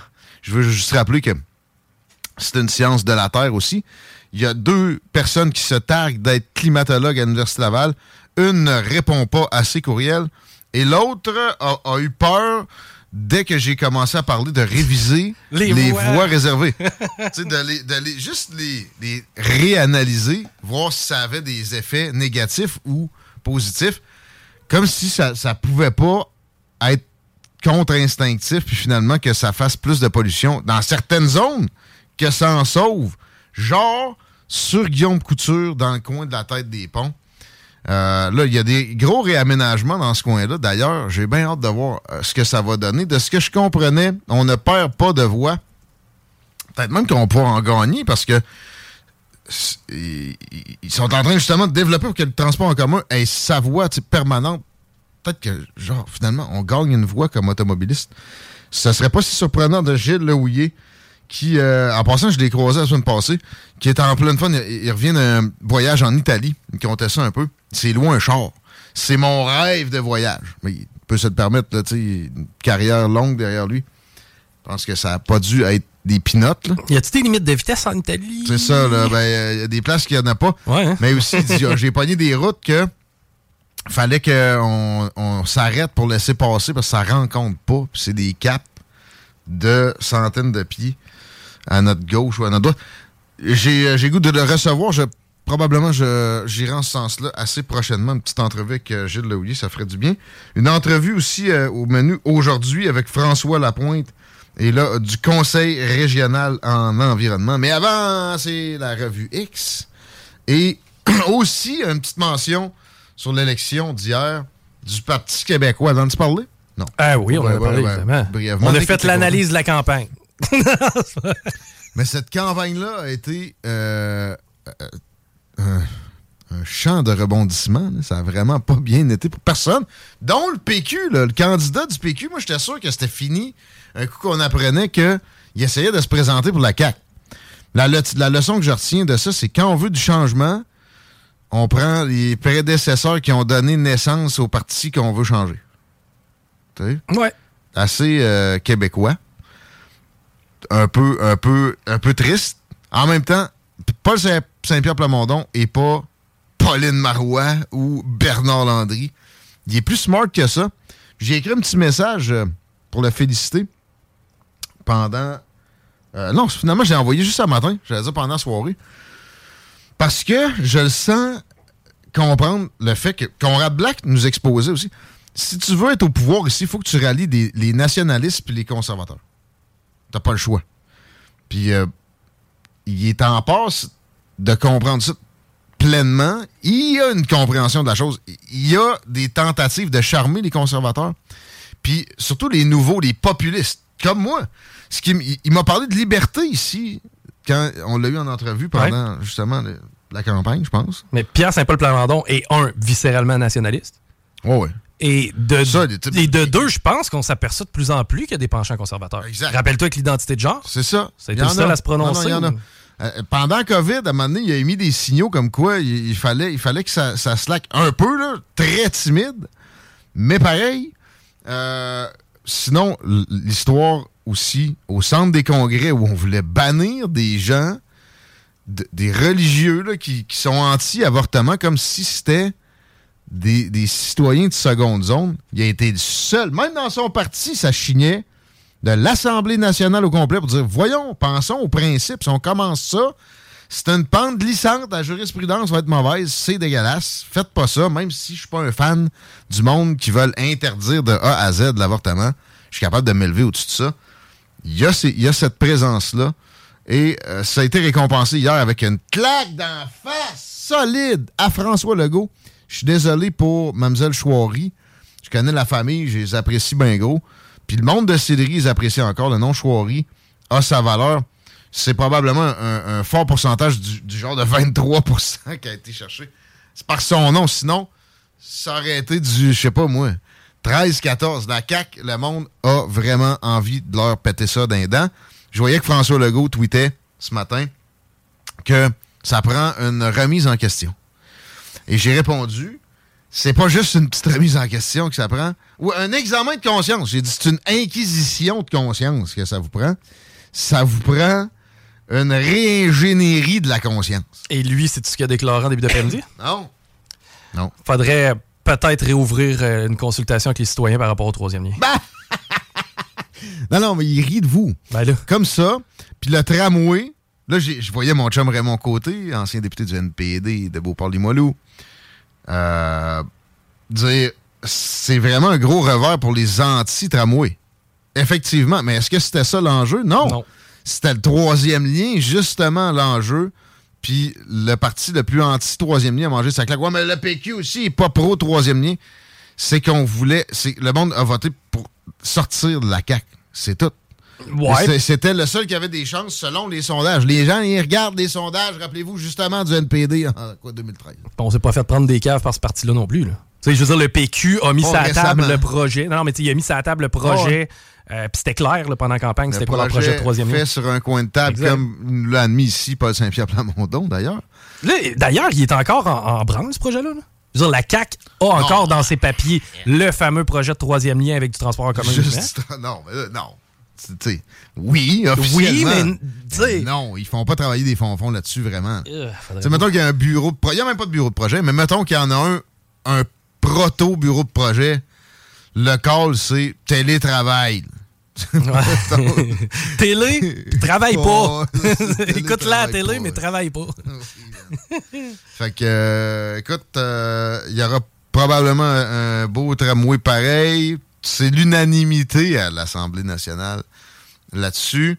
Mais le troisième lion, on va juste recommencer à nous, à nous faire miroiter que ça va se produire. De façon plus timide maintenant qu'au cours des, des 6-7 dernières années. On l'a bien mérité. On a les dirigeants qu'on mérite. On peut se faire faire n'importe quoi ici. Pour un rhume, ils peuvent fermer des business pendant des années. Ouais, mais en même temps, si, tu chiales, on peut si tu chiales, on peut t'enlever accès à ton compte de banque. C'est que, tu sais, à quelque part. Ben, euh, si tu Ouais. euh, c'est pas arrivé juste pour des propos. Là. Il y a Non, non, mais j'exagère, organi- Ouais, mais ça restait des. T'as raison, pareil. T'exagères pas tant que ça. C'était les organisateurs d'une manifestation pacifique. Il n'y a pas eu de violence. C'est pas vrai. D'un son et d'une violence. Va chier. Parle-en à Nadeau Dubois avec ses casseroles, le malade. Hum, Je suis content du faible score de Québec solidaire puis de Olivier Bolduc, qui euh, semble être un activiste communisto-socialiste assez véhément, assez prolifique. Et moi, j'ai rien contre ça, mais il se cache beaucoup dans euh, de la. De la euh. Il se cache de. Une façade? Euh, oui, mais non, mais. Si! c'est- Comment ça, je cherche mes mots de même? Une fois, de temps, à chaque- une fois par show? Euh, incognito, là. euh, De la. Quoi? Mais non, il se cache dans. L'anonymat. C'est anonymat, le mot que tu cherchais, là? Calvaire. C'est une bonne journée, ça a bien été. Mais Ouais. Je pense que je n'ai trop fait un peu. Là, ça, on va amener la Il rousse se dans le cache bureau. dans l'anonymat. Tu sais, donc, il, il on va amener qui? J'ai dit, on va amener un Larousse ici, bien vite. Là. On va donner un coup sur la tête avec, que ça fasse pas de bleu. T'es probablement en plus l'animateur. Honnêtement, je regarde tout stations confondues, à part Mathieu Bock-Côté, c'est lui avec le plus de vocabulaire. Ouais, mais des fois, tu des, mots extrêmement simples, là, des fois, c'est plus périlleux. Mais écoute, hier, c'était une autre, une autre affaire dans moi, ça m'a pris genre une minute d'étaler mon esti de mot. Mais bon, le gars de Québec solidaire est particulier. là. Puis, euh, tu sais, ça fait cinq fois. Qu'est-ce qu'il veut, lui?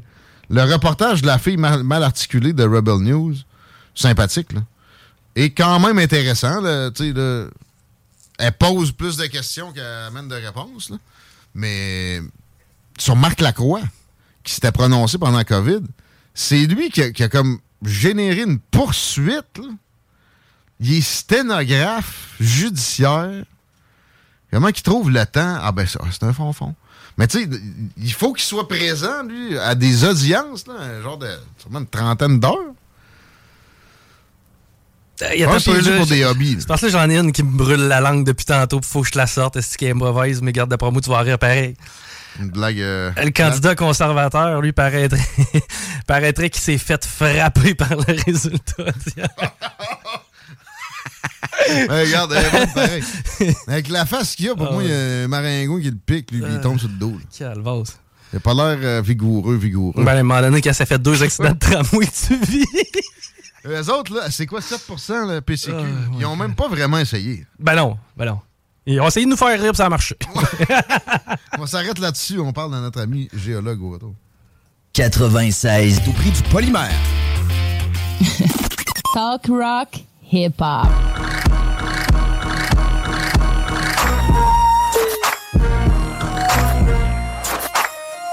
14h20 à l'Alternative Radio, merci d'être là. 969fm.ca, l'application, si ça griche dans le char ou bien dans l'avion. Allez faire un petit. Merci à ceux qui écrivent au 88 903 5969. 8000 pièces que Olivier Bolduc aurait déboursé pour une poursuite contre le docteur Lacroix de sa poche. La question de la fille de Rebel News mal articulée, c'était beaucoup ça. Qui a payé pour ça? Je pense que je l'ai trop bien dit pour elle. Mais c'est une vraie bonne question. Et euh, d'autres d'autres euh, activismes un peu violents comme ça de Olivier euh, Bolduc? Ouais.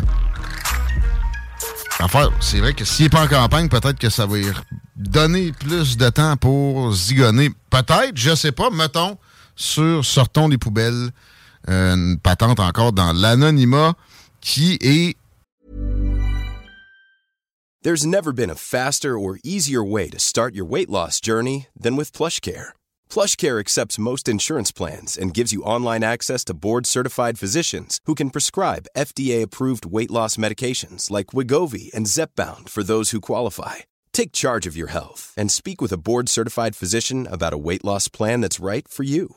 Get started today at plushcare.com slash weight loss. That's plushcare.com slash weight loss. plushcare.com slash weight loss. I'm Sandra, and I'm just the professional your small business was looking for. But you didn't hire me because you didn't use LinkedIn jobs. LinkedIn has professionals you can't find anywhere else, including those who aren't actively looking for a new job but might be open to the perfect role, like me. In a given month, over 70% of LinkedIn users don't visit other leading job sites. So if you're not looking on LinkedIn, you'll miss out on great candidates like Sandra. Start hiring professionals like a professional. Post your free job on linkedin.com/people today. Plutôt, plutôt violente et qui sert exactement la médecine qu'elle reproche à ceux qu'elle attaque. La circulation, on l'attaque rapidement, s'il te plaît, Chico. Yes, ben ouest, c'est de route du président Kennedy à Taniata, quand même assez dense. L'accès au pont La Porte, ça se fait bien via Duplessis, Henri IV, c'est lourd. Sinon, de la capitale en est, c'est entre Henri IV et euh, Laurentienne. Sinon, en ouest, eh ben, c'est à partir de Beauport, ça dérouge pas, jusqu'à Laurentienne. Très bien, merci. Georges Baudouin est au bout du fil. Il est professeur au département de génie géologique à l'Université Laval. On va parler de la situation minière en général, une chose qui a une importance insoupçonnée, mais on en, on en parle peut-être de plus en plus. Je ne sais pas si, justement, il sent la chose. Georges Baudouin, merci. Bienvenue dans, dans Politique Correct. Merci d'être là. Bonjour, M. Raté-Côté. Excellent. Euh, je, veux commencer avec cette question-là sur le sentiment que vous avez de l'awareness, excusez l'anglicisme, de la population sur le domaine minier par les temps qui courent. Est-ce que, est que vous sentez peut-être un regain avec surtout les terres rares, euh, ce qui a trait aux batteries et euh, aux appareils électroniques? Ben, c'est sûr qu'on entend beaucoup plus dans les, euh, les médias des, mentionner des projets de développement qui portent sur les ressources minérales et puis c'est lié avec une transformation dans l'économie qui se fait en ce moment où on, on doit découvrir et utiliser des, des, matériaux qui sont différents nouveaux qu'il faut aller chercher sur différents territoires, différents endroits. Et puis, ça amène une, augmentation de l'activité d'exploration, entre autres au Québec. C'est sûr. Puis, puis de l'intérêt public envers ça. On dirait que ça parle plus de euh, de minière que de fracking, ce qui n'a pas été le cas pendant les dernières années. Pas mal, mettons, au Québec. Évidemment que les projets de fracking, c'est terminé avec des lois comme mis en place. Exemple, François Legault. Euh, premièrement, dans le, Québec, euh, la, situation minière, quand on, la, on commence à s'y intéresser, on a en tête les comparaisons. Est-ce qu'on est assez actif en ce sens-là? J'ai euh, en tête, moi, qu'il y a quelque chose comme seulement une vingtaine de mines actives sur le territoire et j'avais en comparaison l'Australie où ça, ça atteignait à un moment 2000. Je ne sais pas si mes chiffres sont encore valides. Est-ce que le Québec est vraiment un endroit dans le monde où il, se passe beaucoup de choses en termes d'exploitation minière? Oh oui, ben, au Québec, en fait, en ce moment, il y a 26 mines métalliques qui sont en exploitation. Euh, au Canada, c'est autour de 200. Et puis en Australie, il y a un nombre un petit peu plus élevé, c'est environ 350, mais ah. ça, ça dépend en partie là, du, de la taille et d'un certain nombre de choses. Mais ah. l'Australie, c'est un important producteur de fer. Euh, et d'or, ici au Canada, ben, on est le premier producteur mondial de, de potasse. On est le deuxième producteur euh, mondial de niobium, le troisième producteur mondial de, de palladium. On est un producteur important de d'or, de charbon, euh, mhm. de, cuivre, etc. Donc on est euh, on est une, une plaque importante dans l'économie mondiale. Puis le Québec est un des endroits qui est reconnu dans le monde pour la, la qualité de son son potentiel géologique et puis d'un environnement géologique, un environnement disons, euh, technique, législatif qui, euh, qui est favorable à l'exploration minière. J'étais loin du compte, pareil, avec mon 2000 mines actives en Australie. Je sais plus où j'avais pris ça, ça fait quelques années, mais ma mémoire, c'est pas ma mémoire le problème, c'est probablement ma source à l'époque, peut-être qui compte euh, genre, tu sais, un, un, un puits comme une mine ou je sais pas ce qui s'est produit avec ça? La bauxite, ça vient. Si on prend les, les, les, carrières de sable et de gravier, à ce moment-là, il y a plusieurs milliers là, au Canada. Mais mettons la bauxite, la, la, bauxite qui est à la base de l'aluminium, euh, pour exploiter ça, je sais qu'il y en a beaucoup en Australie. Est-ce que euh, peut-être ça aurait pu être euh, de quoi qu'il a faussé mon l'évaluation que j'ai vue? Mettons. Mais est-ce que l'Australie est le pays au monde avec le plus de mines, ou en tout cas dans le, dans le top 3, 5? Est-ce qu'il y a des, euh, des endroits où c'est battu? La Russie, on pense à eux autres, avec le territoire immense? Ben, en fait, euh, oui, il y a une relation avec la grosseur du territoire et le nombre de ressources minérales qui sont exploitées, mais le nombre de mines, il faut faire attention, parce qu'il peut y avoir beaucoup de petites mines. Je ne sais pas que c'est le cas de l'Australie, mais dans d'autres pays, il peut y avoir beaucoup de petites mines. Euh, qui ne seraient pas exploitées ici, alors que, par exemple, c'est peut-être moins de mines, mais certaines sont plus grosses. OK. Donc, le nombre, c'est pas de temps. En fait, il faut regarder le nombre de métaux, il faut regarder la, production, puis c'est euh, 4% du produit intérieur brut, je crois, du Canada, le- les ressources minérales. Donc, c'est une contribution importante à l'économie euh, canadienne. Puis on a beaucoup de minières basées ici qui opèrent à l'étranger, notamment en Amérique du Sud, puis en Afrique.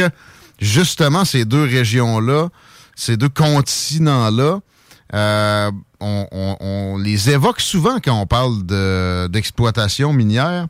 Est-ce que c'est avec raison? Est-ce que c'est euh, sur ces deux continents-là qu'il se passe le plus de, de sorties de matériaux des entrailles de la Terre? Non, non, mais en fait, le, le- mettons, le- il y a des pays en Amérique du Sud, comme le Chili, qui sont des très importants producteurs de cuivre. Euh, Ailleurs, en Amérique du Sud, il y a des producteurs d'or importants aussi, et de certains métaux industriels, comme le zinc. Euh, donc, euh, c'est... Et puis, en Afrique, ben, en Afrique, ça dépend où en Afrique, là. Euh, en Afrique du Nord, comme le, Ma- le Maroc, il y a des productions importantes, par exemple, de, de, de- de potasse et de, de produits comme ça. Euh, vous allez plus en Afrique du Sud, là, vous avez euh, le diamant qui est très important, l'or qui est très important. Puis après ça, l'Afrique équatoriale, c'est des parties de l'Afrique où les régimes euh, politiques sont un peu instables. Mhm. Euh, le Niger, par exemple, c'est un très gros producteur d'uranium. Il vient d'avoir reconnu ça. Euh, ça explique peut-être en partie le euh, Coup d'État, euh, ouais. Ça explique aussi la présence importante des Français et des Américains au niveau militaire dans, dans Mhm. ce pays-là, étant donné son importance stratégique. Qu'est-ce que vous savez de la Russie comme euh, exploitation minière? Est-ce que est-ce qu'on a beaucoup de gisements exploités là? La stabilité est là, mais l'argent peut-être moins? La stabilité n'est pas là. Je pense que la, la preuve en a été faite avec les sanctions. là, des compagnies minières américaines qui étaient présentes en Russie qui se sont faites exproprier euh, de manière euh, très euh, rapide, abrupte. Euh, donc, mais par contre, c'est un très grand pays avec des très grandes productions de nickel, euh, grande production de palladium, euh, cuivre, donc il y a toutes sortes de métaux, charbon qui sont exploités en Russie, diamants. Euh, donc, la Russie, c'est un important producteur de, de plusieurs substances minérales, définitivement. D'accord, si on se transfère un peu à l'ouest, l'Europe de l'Ouest, on a l'impression qu'il y a zéro mine de, de je sais pas, justement, de l'Ukraine à, à la France ou au Portugal. Euh, Je Non, me dis, oh, donc, il y en a quand même. Oui, l'Ukraine est un producteur de plusieurs substances, dont des fertilisants, Ouais. euh, du fer. Mais euh, si on prend le- l'Europe, la Finlande, c'est un important producteur de, de, de nickel, de cuivre, d'or. Euh, la Suède, c'est aussi un important pays minier euh, en Europe. Ça, ben, vous avez l'Irlande, qui est un important producteur de zinc. Puis vous avez les ceintures ibériques, là, avec le Portugal, euh, Espagne, par exemple, sont des importants producteurs de, de cuivre, de zinc. Donc, il y a différents métaux qui sont produits en Europe. Euh, le plomb, le zinc en Pologne, c'est un très, très gros gisements qui sont bien connus là-bas. Et le cuivre. Donc, il y, a- il y a une variété de métaux qui sont exploités en Europe. Puis si vous allez dans l'Europe plus à l'est, et les Carpates, etc., ben là aussi, il y a des, de l'exploitation minière. C'est plus l'Allemagne, euh, la France euh, qui sont euh, qui ont euh, dépourvu, disons, leur, euh, l'industrie de- de- d'exploitation minière.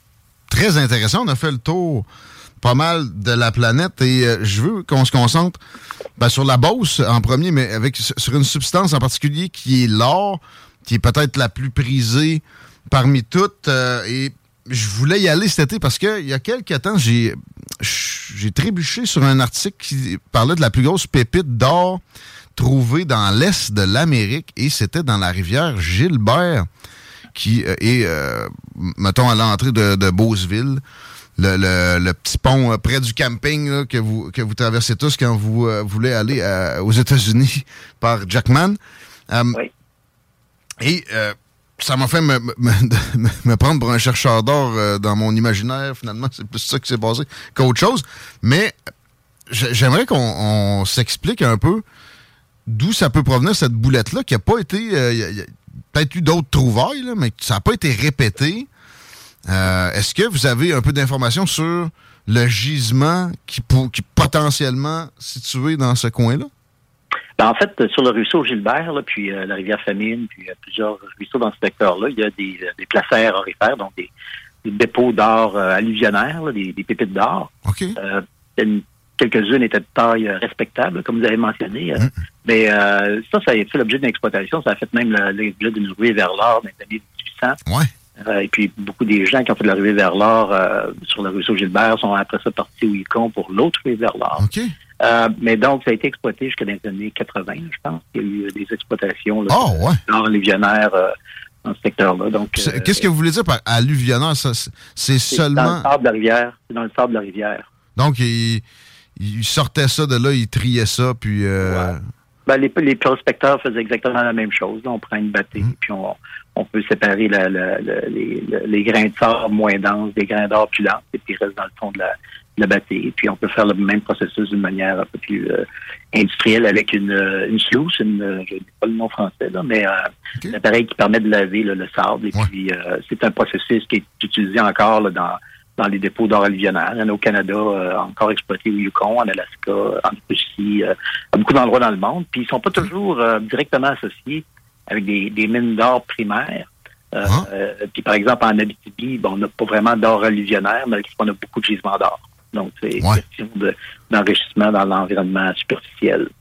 OK. Euh, et justement, la provenance de l'or, j'avais déjà euh, entendu que ce n'était qu'une euh, affaire, c'était comme pas natif de la Terre, ça venait que d'astéroïdes.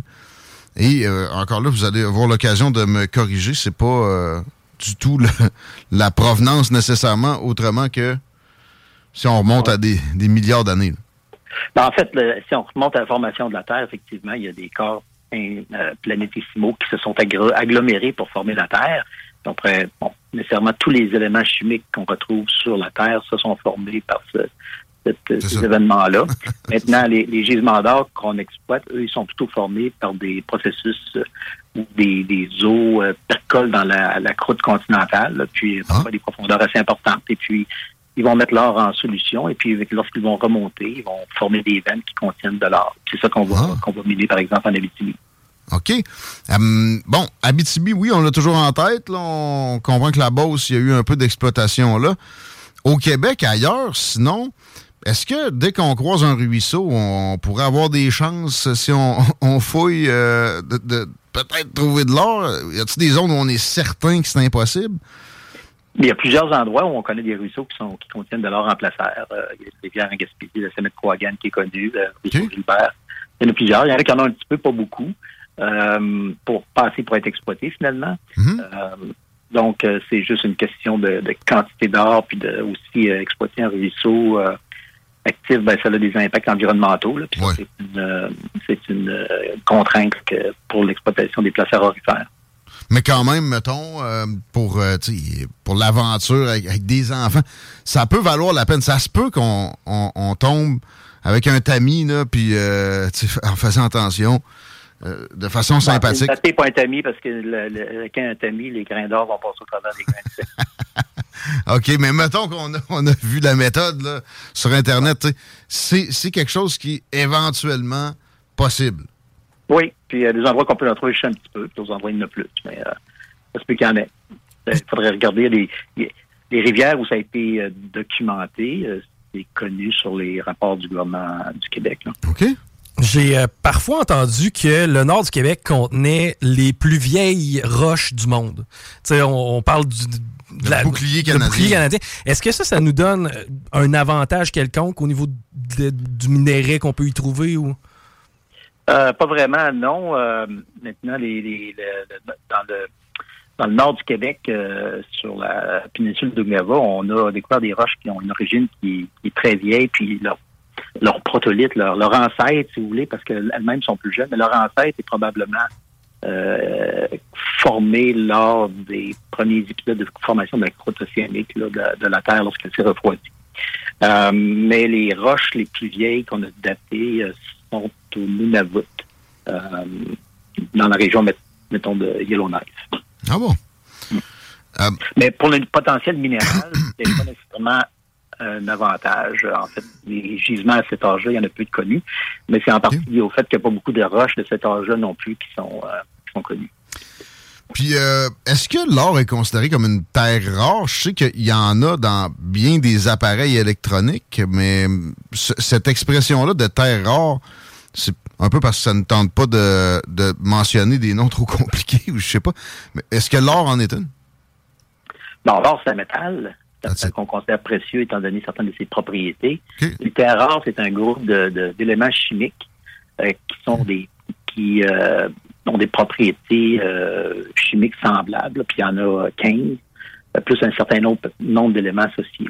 Donc, ça fait ce qu'on appelle les lanthanides ou les terres rares. C'est une série d'éléments chimiques, mais il y en a 15 qui sont dans le tableau périodique, hmm. plus un ou deux autres qui sont souvent associés avec ça. Donc, c'est un groupe qui est très diversifié, mais qui a aussi il y a des usages industriels différents les terres rares font pas quelque chose. C'est chacun de ces éléments chimiques-là qui sert à faire certains produits. Exemple, le néodymium, ça sert à faire les aimants forts dans les éoliennes, les moteurs électriques de voitures, par exemple. Donc, ça, ça prend du néodymium pour faire ces éléments puissants. Euh, d'autres terres rares euh, servent à faire du verre de haute euh, précision. ah. Donc, ah, qui, va servir à de la fibre optique, je comprends.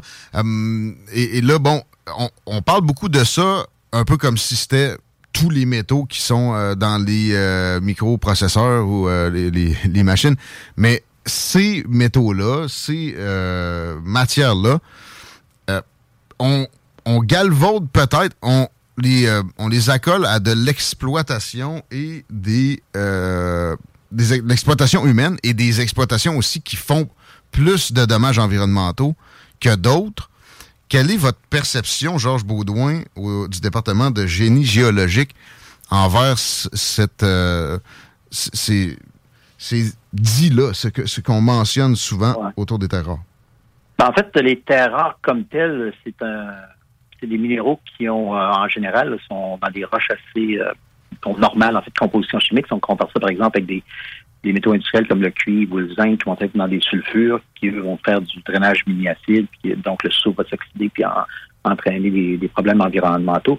Par contre, euh, dans le tableau périodique, les terres rares sont proches de l'uranium, donc il y a toujours des teneurs en éléments radioactifs ah. qui sont euh, plus élevés là, associés avec euh, les dépôts de terres rares. Donc, c'est un enjeu de, d'entreposage de, ces résidus-là. C'est pas des teneurs élevées, mais c'est quand même plus élevé que le, mmh. bruit de fond qu'on pourrait dire régional. Maintenant, les les exploitations, je pense que vous vouliez faire référence aux, euh, exploitations qui sont artisanales. Oui, ben, ben, c'est souvent ça qu'on pointe. Là, on va sur les réseaux sociaux, puis là, on dit, regardez vos, véhicules électriques, regardez ce que ça fait, puis là, ils montrent un enfant qui creuse avec ses mains dans un trou. Oui.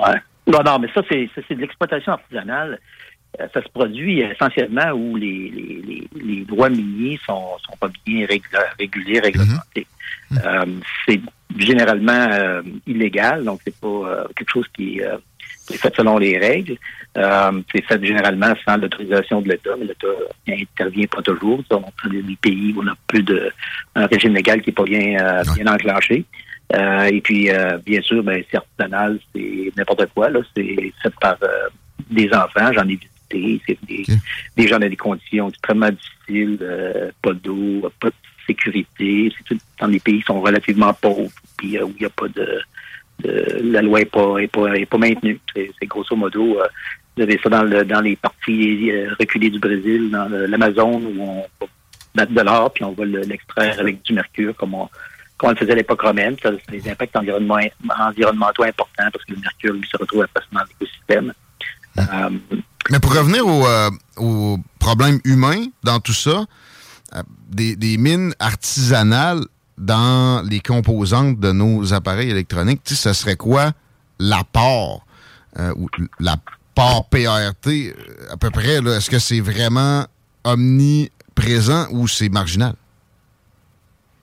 Euh, j'ai pas de chiffre vraiment à mettre sur ça, mais ça peut dépendre de certains métaux. Mm-hmm. Certains métaux qui, comme la colombite, que, dans lesquelles il y a une partie peut-être significative ou tantalite qui, euh, qui, sont, euh, qui sont une partie significative peut-être qui est produite de manière artisanale et illégale. Euh, et ça, ça sert surtout à faire, entre autres, des capaciteurs, donc, par exemple, des flashs pour les téléphones. mais c'est pas des...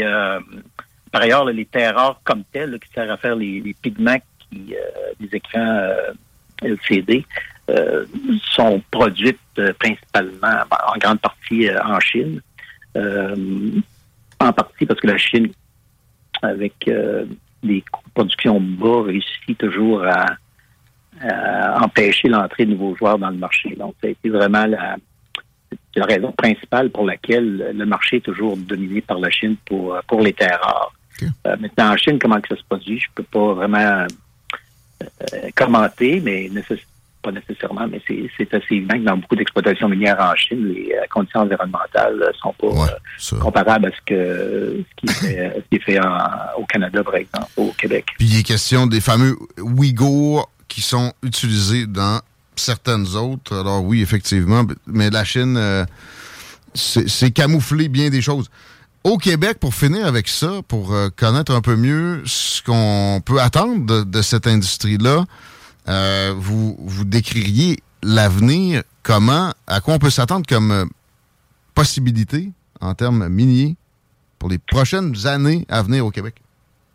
Ben, en fait, on a une grande masse continentale au Québec. Si on monte jusqu'à la pointe de la péninsule d'Ungava et puis à partir du, haut, du nord de la BTB, euh, c'est relativement un peu exploré. Euh, il y a des secteurs qui ont été explorés, principalement proches des infrastructures de transport, comme la route C'est là d'ailleurs qu'on a trouvé une mine d'or, la mine euh, Éléonore, par une compagnie de Québec, hmm. à ce moment-là, Virginia. Euh, donc, mais c'est ça. Donc, il, y a une grande surface de la masse continentale qui n'a pas été très bien explorée, oh. puis pour laquelle l'information est connue avec une, densité faible. On n'a pas beaucoup d'informations. Hmm c'est un vaste territoire, ça prend du temps, puis ça prend des gens sur le terrain qui, vont le faire, puis le gouvernement a des programmes pour le cartographier, mais ça, ça, prend du temps, puis ça prend beaucoup d'énergie. Donc ça, c'était quelque chose qui, évolue. avec la, meilleure cartographie, bon, on, trouve des gisements. Il y en a qui sont connus, euh, qui peut-être un jour viendront en production si le prix des métaux est, hmm. suffisamment élevé, parce que par exemple, il y a un dépôt de de cuivre zinc qui s'appelle Coulon, qui, qui, se situe euh, dans le secteur de la, de la baie James. Et puis, euh, ben, ça demande une masse, euh, c'est le minerai qui doit être transporté et requiert un, système ferroviaire pour l'amener à la côte, par exemple. Donc, il faut que le gisement soit assez gros, ce qui n'est pas pour l'instant, que le prix des métaux devienne assez élevé, ce qui n'est pas pour l'instant, pour pouvoir, pouvoir l'exploiter. Donc, il y, a des, y a des ressources qui sont connues, qui ne sont pas mises dans l'exploitation, des ressources en terre qui sont connues, qui sont pas mise en exploitation parce qu'encore là, ça, demande la construction de, chemins de fer pour euh, transporter mmh. le, minerai vers les euh, vers les ports côtiers pour qu'il puisse euh, être exporté vers les, utilisateurs. Mmh. Le gouvernement du Québec là-dedans, assez présent. Puis là, vous parlez de chemin de fer, ça me rappelle une étude à 20 millions de dollars sous le gouvernement Couillard pour un troisième lien ferroviaire entre Shefferville pense, puis, euh, mettons, Port-Cartier ou cette île sur la côte nord, comme ça, alors qu'ici, c'était, il n'y en était pas question, même pour une étude à ce moment-là, euh, pour un, troisième lien autoroutier. C'est ça, c'est parce que le, chemin de fer qui part de Shefferville est un chemin de fer privé. OK. puis, euh, des négociations à shop avec le, propriétaire de, pour transporter du minerai qui viendra d'ailleurs, ah. en général, et d'où l'intérêt du gouvernement d'avoir une une voie de sortie, si on veut, qui aurait permis de, d'exploiter d'autres mines. Mhm. Euh, donc, euh, ça, c'est, c'est un projet, encore une fois, extrêmement euh, intensif en capital. mais ça s'est pas fait non plus. Mais tu sais, l'étude à l'époque, moi, je trouvais ça drôle, sur un troisième lien ferroviaire pour, pour des minières, alors qu'ici, ça, ça pourrait avoir son utilité pour les, les citoyens. Mais euh, je comprends que bon, les investissements gouvernementaux sont assez timides, mais est-ce qu'en plus ils nuisent beaucoup avec euh, de la réglementation, peut-être outrancière ou peut-être pas assez de l'autre côté? Je sais qu'il y a des gens, euh, dont à Québec solidaire, Martine Ouellette, qui s'en sont plaints régulièrement, qu'on n'était pas assez sévère sur les mines. Bon, ça, c'est une peut-être une question d'opinion. S'il y en a qui trouvent que c'est trop sévère, d'autres pas assez sévère, ben, c'est peut-être qu'on est plus proche du, milieu que, loin. Mais mmh. euh, au Canada, on a quand même une réglementation qui est euh, dans le haut au niveau de la, qualité de, ce qui est demandé aux, opérateurs miniers. Euh, on n'est pas on n'est pas à la traîne. Euh, et puis, euh, ma connaissance, moi, des, des, opérateurs miniers, des compagnies que, que, je, que je vois quand je vais avec mes étudiants faire des travaux, en général, ils sont euh, très préoccupés de d'avoir une empreinte environnementale la moins la moins forte possible. Maintenant, on ne mmh. peut pas extraire du minerai sans avoir une empreinte environnementale. Exact. La question après ça, c'est de, de le faire de la façon qui est la plus la, meilleure possible. Puis ça, ces connaissances-là, ben, ils évoluent avec le temps, avec les recherches, les travaux scientifiques qui améliore les méthodes, par exemple, de, stockage des résidus miniers, euh, de traitement des effluents pour euh, réduire l'impact puis assurer aussi la stabilité à long terme des, des, des, des, parcs d'entreposage des résidus miniers qui est un des risques les, plus, les plus importants qu'on a. l'uranium, avec ce qui se passe au Niger, on va, on va finir par l'exploiter, peut-être? Ah, mais ça, c'est une question politique. Euh, C'est pas une question euh, ça serait rentable. scientifique. Ouais. Euh, ben, c'est rentable pour euh, à bien des endroits, là, puis il y a une consommation d'uranium qui est pas euh, nulle, euh, qui est toujours en croissance, parce qu'il y a des centrales de production d'énergie nucléaire qui sont mises en, en- en production. C'est un marché qui est, qui est très très réglementé, donc c'est un marché qui est particulier, qui est particulier à ce niveau-là. Puis il y a quelques joueurs qui s'y aventurent. On a une compagnie canadienne qui est très importante, Cameco, un français Uranos. Euh, puis après, c'est des pays comme le Kazakhstan, là, le plus gros producteur mondial d'uranium, qui ont euh, une production qui est peut-être en partie par des, des opérateurs euh, occidentaux. OK. Bon, c'est fascinant et je pense qu'on va se reprendre parce qu'on pourrait passer des heures là-dessus. C'est important, on va le faire. Georges Baudouin, c'est très généreux de, de venir nous informer un peu, un peu plus sur le domaine. Bonne fin de journée. Merci énormément. Merci beaucoup et bonne journée à vos auditeurs. À la prochaine, 16h46. On me dit que j'ai de la misère aujourd'hui sur le texto. C'est un peu vrai? Ben, c'est plus ta tout que tu traînes depuis un 10 jours, quasiment. Ouais, mais euh, il y, a des- il y a des moments comme ça où euh, il y a des addons que je me mets le pied dans la bouche trois fois, puis là, bon, il m'a fait dire ça, mais c'était aussi probablement le mot que j'ai cherché pendant 30 secondes tantôt. Je sais pas trop à quel moment c'était rentré, ce texto-là. Euh, fascinant, par exemple, c'est extrêmement important qu'on s'occupe de ça. Puis tu sais, il l'a dit, c'est 26 mines en activité seulement au Québec. Ça doit être plus que ça. Puis, euh, lui, il veut pas rentrer dans la politique, mais moi, je pense que le gouvernement a un rôle à jouer pour qu'on on améliore la chose. Ça, c'est de l'argent frais dans notre économie. Puis c'est avec des moyens qu'on va être capable de protéger davantage d'environnement. On a François Lapointe tantôt qui va nous parler de réserves qui ont été créées récemment. C'est un, ph- un phénomène très rare, mais ça coûte justement de l'argent. Euh, mettons qu'on investit à la place dans des batteries pour un start-up euh, d'un autre pays, on va dans la, zone où il a parlé, où on connaît très peu de choses sur ce qu'il y a comme gisement potentiel.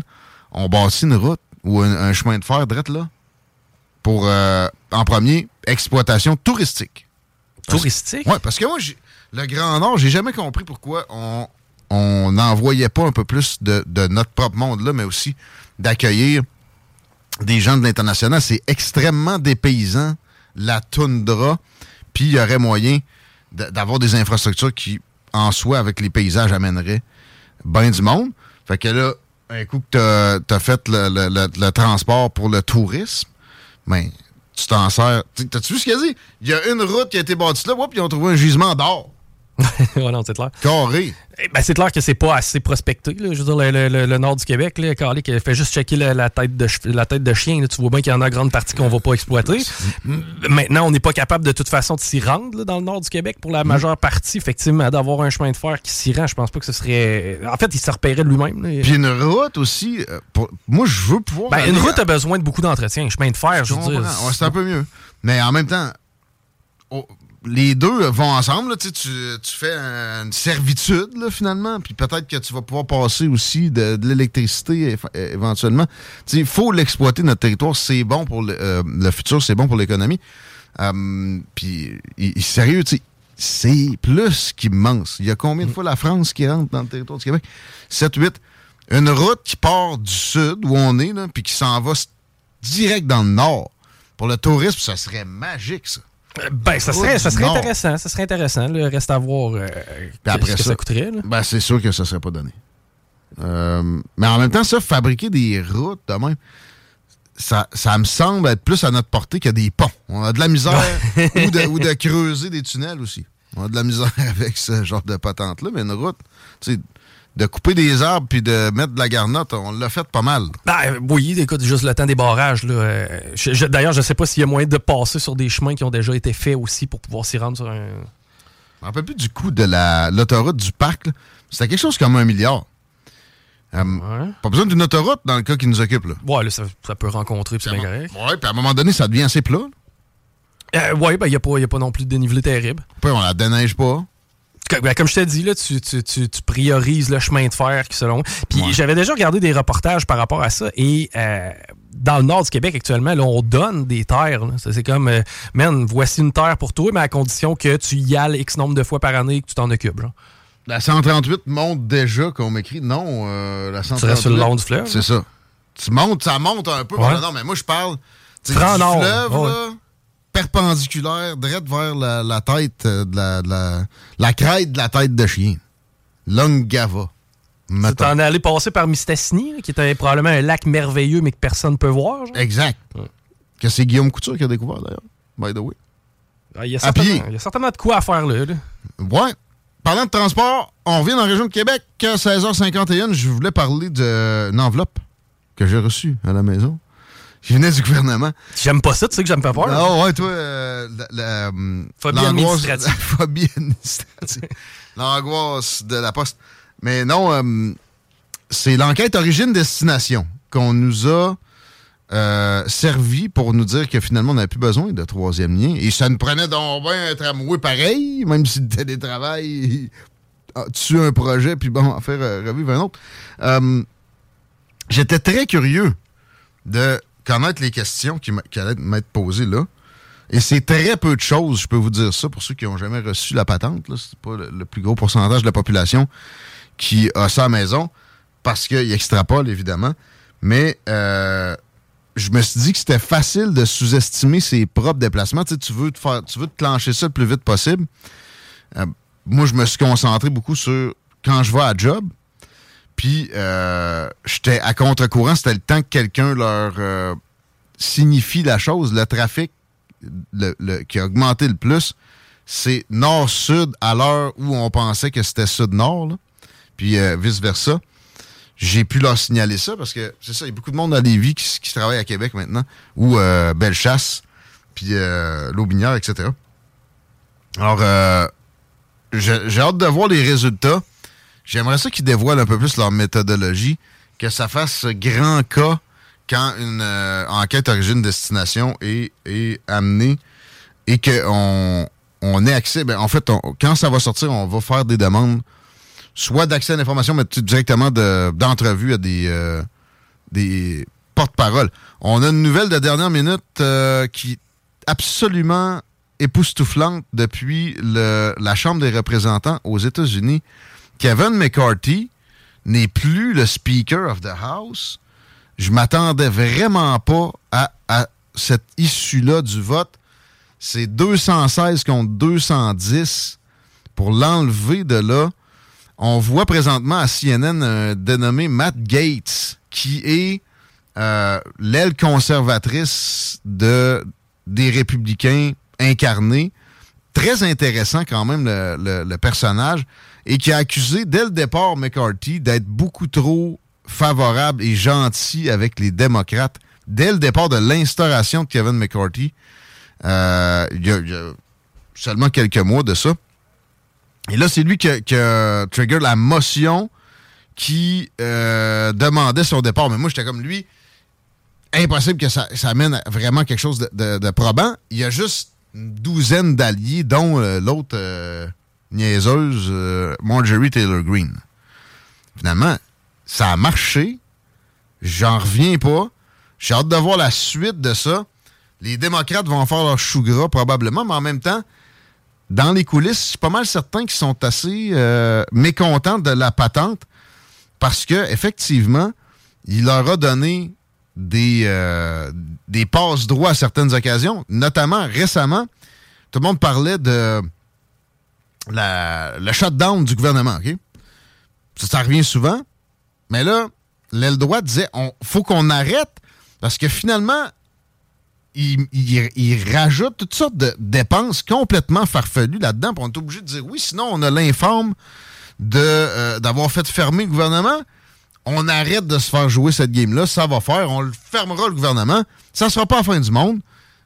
En passant, fermer le gouvernement, ça veut dire que les pays sont gelés. Là. Ça va pas mettre le pays à terre en dedans de trois semaines. Le monde, ils sacreront pas leur job là pour ça. Ils vont continuer à la faire, puis ils vont avoir un, ils vont avoir un rétro. Puis oui, ça va donner des problèmes économiques. Oui, ça fait mal paraître les États-Unis. Mais à un moment donné, aussi, d'envoyer des centaines de milliards à l'Ukraine, ça peut faire mal paraître les États-Unis auprès de pas mal de yeux sur la planète. Euh, surtout quand leur frontière au sud, ça c'est un argument typique populiste présentement, est pas respecté. Mais c'est pas farfelu non plus que de dire une telle chose. Et là, dans le dernier deal qu'il y a eu, Kevin McCarthy s'est entendu secrètement à la dernière seconde avec les démocrates pour que le financement à l'Ukraine soit quand même intégré dans le, budget et que euh, sans que ce soit écarté, on puisse éviter le shutdown. C'est ce qui avait triggered Matt Gates et sa gang de demander son départ. J'étais certain que ça serait sans suite c'est réglé. C'est pour ça que vous voyez le personnage en question présentement avec une espèce de. au moins une centaine de micros autour de la tête. le pays entier veut sa petite part. Le gars est présenté comme tout ce que vous avez de East euh, par des gens justement à CNN, MSNBC, NBC, euh, nommez-les. Mais moi, personnellement, je me suis attardé à son cas un peu. Il est intéressant. Jugez-le pas trop vite même si vous êtes sympathisant républicain, je voyais des, Newt Gingrich de, ce, monde, des gens de l'establishment qui ont essayé de s'en dissocier récemment, mais qui finalement sont quand même l'establishment. Parce que c'est pas à mode, mais ils sont, sont pas capables de, changer leur nature non plus. Et euh, l'attaquer. Et c'est une grosse défaite pour eux autres aussi. C'est une défaite pour les démocrates. C'est une victoire pour Donald Trump. Matt Gates est un allié plutôt indéfectible du gros orange. Euh, un gars comme Vivek Ramaswamy aussi, je pense, qui est candidat à la présidentielle pour les républicains présentement, doit être assez content de voir ça. J'ai euh, j'ai hâte de voir la suite. Là. Je commente à chaud, mais c'est quelque chose euh, c'est quelque chose de particulier. En plus, à un an des élections présidentielles, les vraies, c'est novembre 2024. Un rebondissement comme ça aura des effets insoupçonnés aujourd'hui. Euh, et par contre, ça me fait me dire, on n'a pas fini de voir des solides rebondissements dans la prochaine année en termes de politique américaine. Exemple, est-ce que Biden va être exclu? Quand Biden va être exclu? Robert Kennedy Jr. se présenterait comme indépendant. Je pense que c'est aujourd'hui. Ben, peu, comme indépendant, c'est quand la dernière fois qu'un indépendant a passé à la présidentielle américaine? Jamais. Mon, euh, mon idole de ces temps-ci, Teddy Roosevelt, qui d'ailleurs a créé des belles aires protégées. On va y arriver dans quelques minutes. C'était-tu lui qui s'était battu avec l'ours ou? Euh, lui, euh, épargné un bébé ours. OK, ouais. Mais lui, il s'est battu avec un d'autre qui voulait tirer dessus. Oui. Il l'a knocké. tu aller dans un duel avec un gars? Non, paf! il était président après. Là. Good job. Euh, pourquoi je parlais de lui? Parce ouais, lui s'est présenté après. Il a fait deux mandats, mais il a fini le mandat de son président parce qu'il était vice-président. Il en a fait un autre. Mais celui qui a fini a été long. Là. Il a été quasiment là 8 ans. Après ça, il a dit Ben, moi, c'est assez. Je m'en vais en Afrique à la chasse. Neuf mois. Quand il est revenu, il trouvait que le candidat républicain était de la merde. Donc, il a dit Tasse-toi. Vas te dire non par l'establishment. C'est ça, c'est beau de bord. Je vais me présenter indépendant. Il y a eu un des scores pour un indépendant les plus forts de l'histoire des États-Unis, mais au final, il a, fait élire le démocrate. Mais c'était Woodrow Wilson fait que c'était peut-être mieux que euh, le gars devant qui il, était là. J'oublie son nom, mais c'était pas le. C'était pas le meilleur de toute l'histoire. Je pense pas que tu as le temps de trouver ça nécessairement à 16h59. Il va falloir s'arrêter. Pour une courte pause dans Politique Correct, on continue à parler d'environnement au retour avec des spécialistes en la question. François Lapointe et José Breton, ça mène? CJMD 96.9 Lévis. A dit du houblonneux. c'est un mot qu'on vient d'inventer pour la pub. 80 sur CJMD. Téléchargez notre appli. Vous écoutez Politique correct.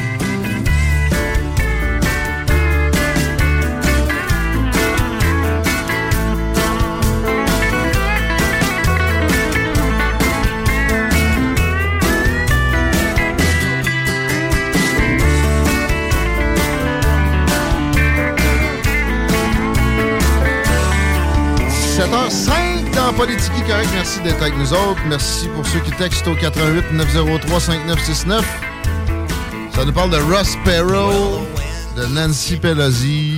On va s'éloigner de ça. On va se concentrer un peu plus sur nos affaires dans le coin ici parce qu'on a des gens du Conseil régional de l'environnement Chaudière-Appalaches les personnes de François Lapointe et José Breton, respectivement, coordo au COM et directrice générale. Merci d'être là. Plaisir d'être là. Merci. Euh, bienvenue à l'émission. C'est la première fois pour José, c'est pas la première fois pour François, mais c'est la première fois qu'on vient me parler d'air protégé fraîchement annoncé. Euh, annoncé et bon, euh, qui vont être en opération quand même assez rapidement. On va faire le tour de ces questions-là. Juste dire que pour vrai, moi, dans la sphère des problèmes environnementaux, j'ai toujours pointé que c'était trop négligé, qu'on protège des zones comme ça, et aussi des fois quand on le fait, que c'est pas nécessairement de la, si bonne protection que ça. Tu sais, quand on pense qu'il y a des coupes forestières dans une réserve faunique, mettons, des fois, ça peut être préoccupant. Là, aujourd'hui, vous allez pouvoir m'expliquer un peu euh, ce, qui, ce qui advient d'une zone autour du massif du sud de 14 km et euh, la seigneurie d'Aubinière, 18,2 km euh, on y va avec un peu d'historique sur la chose. Moi, j'ai entendu parler souvent qu'il y avait cette volonté-là autour de la seigneurie d'Aubinière. Exactement. En fait, la forêt de la Seigneurie Lobinière, c'est la plus grande superficie forestière dans les basses-terres de Saint-Laurent. Donc, c'est la seule forêt de plus de 50 km. Donc, c'est un endroit hyper intéressant. C'est un endroit où on retrouve les plus euh, importantes forêts anciennes dans toutes les basses terres. On parle d'arbres de plus de 300 ans. C'est ça. Ouais. Puis quand on regarde dans Chaudière-Appalaches, les deux hotspots de la biodiversité, là, c'est pas compliqué. Hmm. C'est le Massif du Sud, c'est la forêt de la Seigneurie de Lobinière. Tu sais, c'est vraiment un endroit hyper intéressant. Puis nous, au CRECA, on a travaillé il y a 12, 13 ans sur des inventaires justement pour confirmer cet intérêt-là pour la biodiversité et l'intérêt écologique. Puis ça a vraiment été confirmé. Donc, euh, écoute, c'est long créer une aire protégée, hein, mais on a fini par, euh, par déposer une proposition avec quatre autres groupes. Ça vient carrément du Conseil régional dans l'environnement de Chaudière-Appalaches. La, première proposition en ce sens-là, c'est vous, autres? Là? Nous, on a travaillé sur les inventaires, mais la proposition, c'est un groupe d'organismes locaux, les Amis de la forêt seigneuriale, Nature Québec, la MRC de Lobinière, euh, l'OBV de Chêne et le CRECA. OK, OK, vous étiez là. Oui. c'est ça, c'est Conseil environnement, un, des, un des premiers mandats, première mission c'est nous de consulter. Donc, au fond, c'est de mettre tout le monde concerné mhm. autour de la table pour que la décision soit régionale. Concerté C'est beaucoup plus fort une décision régionale qu'un truc décidé dans un bureau quelque part. Ça, il n'y a pas de doute. Donc, euh, ça remonte à près d'une quinzaine d'années. Ça se concrétise maintenant avec euh, quoi C'est euh, une acceptation politique que ça prend pour que finalement on protège ça. C'est le ministre de l'Environnement qui a, qui a, annoncé ça? Comment ça s'est produit là? Mais la création d'aires protégées, c'est un long processus. Donc, ça commence souvent par une proposition qui est déposée. Ça peut être un citoyen, ça peut être un groupe, ça peut être le ministère lui-même. Après, il y a une évaluation de la demande. Donc, est-ce que c'est vraiment un endroit d'intérêt qui vaut la peine de protéger? Donc, c'est sûr que la forêt de la Seigneurie, la question se posait pas. C'est hyper intéressant. Après, il y a des consultations ministérielles. Donc, ils doivent voir avec les autres ministères, le ministère des Forêts, le ministère de l'Énergie, voir pour eux comment ça fonctionne avec leur objectif. Puis, par la suite, il y a ce qu'on appelle une mise en réserve de territoire. Donc, c'est ça qui a été annoncé en août 2023, en fait, il, y a, à peine un mois et demi. C'est une euh, mise en réserve, c'est ça l'acte euh, législatif, là, mettons. Exactement, qui, qui, crée la patente. Est-ce qu'on on a plus de précision sur la façon de, protéger ça, parce qu'il y a plusieurs déclinaisons. Là. Il y a réserve faunique, je l'ai mentionné, mais il y a euh, air protégé, il y a parc national, etc. C'est au provincial. Oui. Ça, c'est clair. Mais sinon, on, on sait-tu déjà ça va être quel type? On pense que ça va être une réserve de biodiversité. vraiment, il y a cinq différents types, catégories à protéger qui se basent sur les catégories de l'Union internationale de la conservation de la nature. Donc, un parc national, par exemple, ça va être une catégorie 2. Euh, une réserve de biodiversité, ça va être de catégorie 3. Puis il y a toutes sortes d'activités qui sont permises dans une réserve de biodiversité, comme mmh. par exemple des activités récréotouristiques. Il peut quand même y avoir des sentiers, il peut y ah avoir du camping, il peut y avoir toutes sortes euh, euh, d'activités de faible impact, mmh. mais il ne peut pas avoir d'extraction de ressources. D'exploitation. Exactement. Donc, pas d'acériculture, pas de foresterie, mmh. pas d'extraction minière non plus. Ben c'est ça la bonne nouvelle là-dedans. Si on veut vraiment protéger, puis on, fait une mine dans, une zone où on envoie des Jacks comme je dis souvent, ça, élève mal une, famille de moufettes à côté d'un Tumberjack. C'est toute une machine. C'est une belle image, une belle image. Euh, là, il y a déjà quand même quelques installations récréo-touristiques. Est-ce qu'on s'attend à ce que ce soit rehaussé avec euh, une annonce comme ce qu'on vient de faire pour la Seigneurie de l'Aubinière, 18,2 km de, de protégés? Mais en fait, il y a déjà des sentiers, tu l'as dit, le sentier des Trois Fourches qui fait 15,6 km euh, de long, qui est super euh, beau, super intéressant. Là, c'est le milieu qui va voir s'il a envie de développer d'autres euh, sentiers, d'autres infrastructures récréo-touristiques sur le territoire. Ça va être tout à fait possible avec le nouveau statut qui sera confirmé ben, prochainement. Juste pour ceux qui connaissent peut-être un peu moins l'Aubinière, la zone euh, comment on pourrait la décrire? Est-ce que ça part du fleuve carrément? C'est autour du domaine joli, là?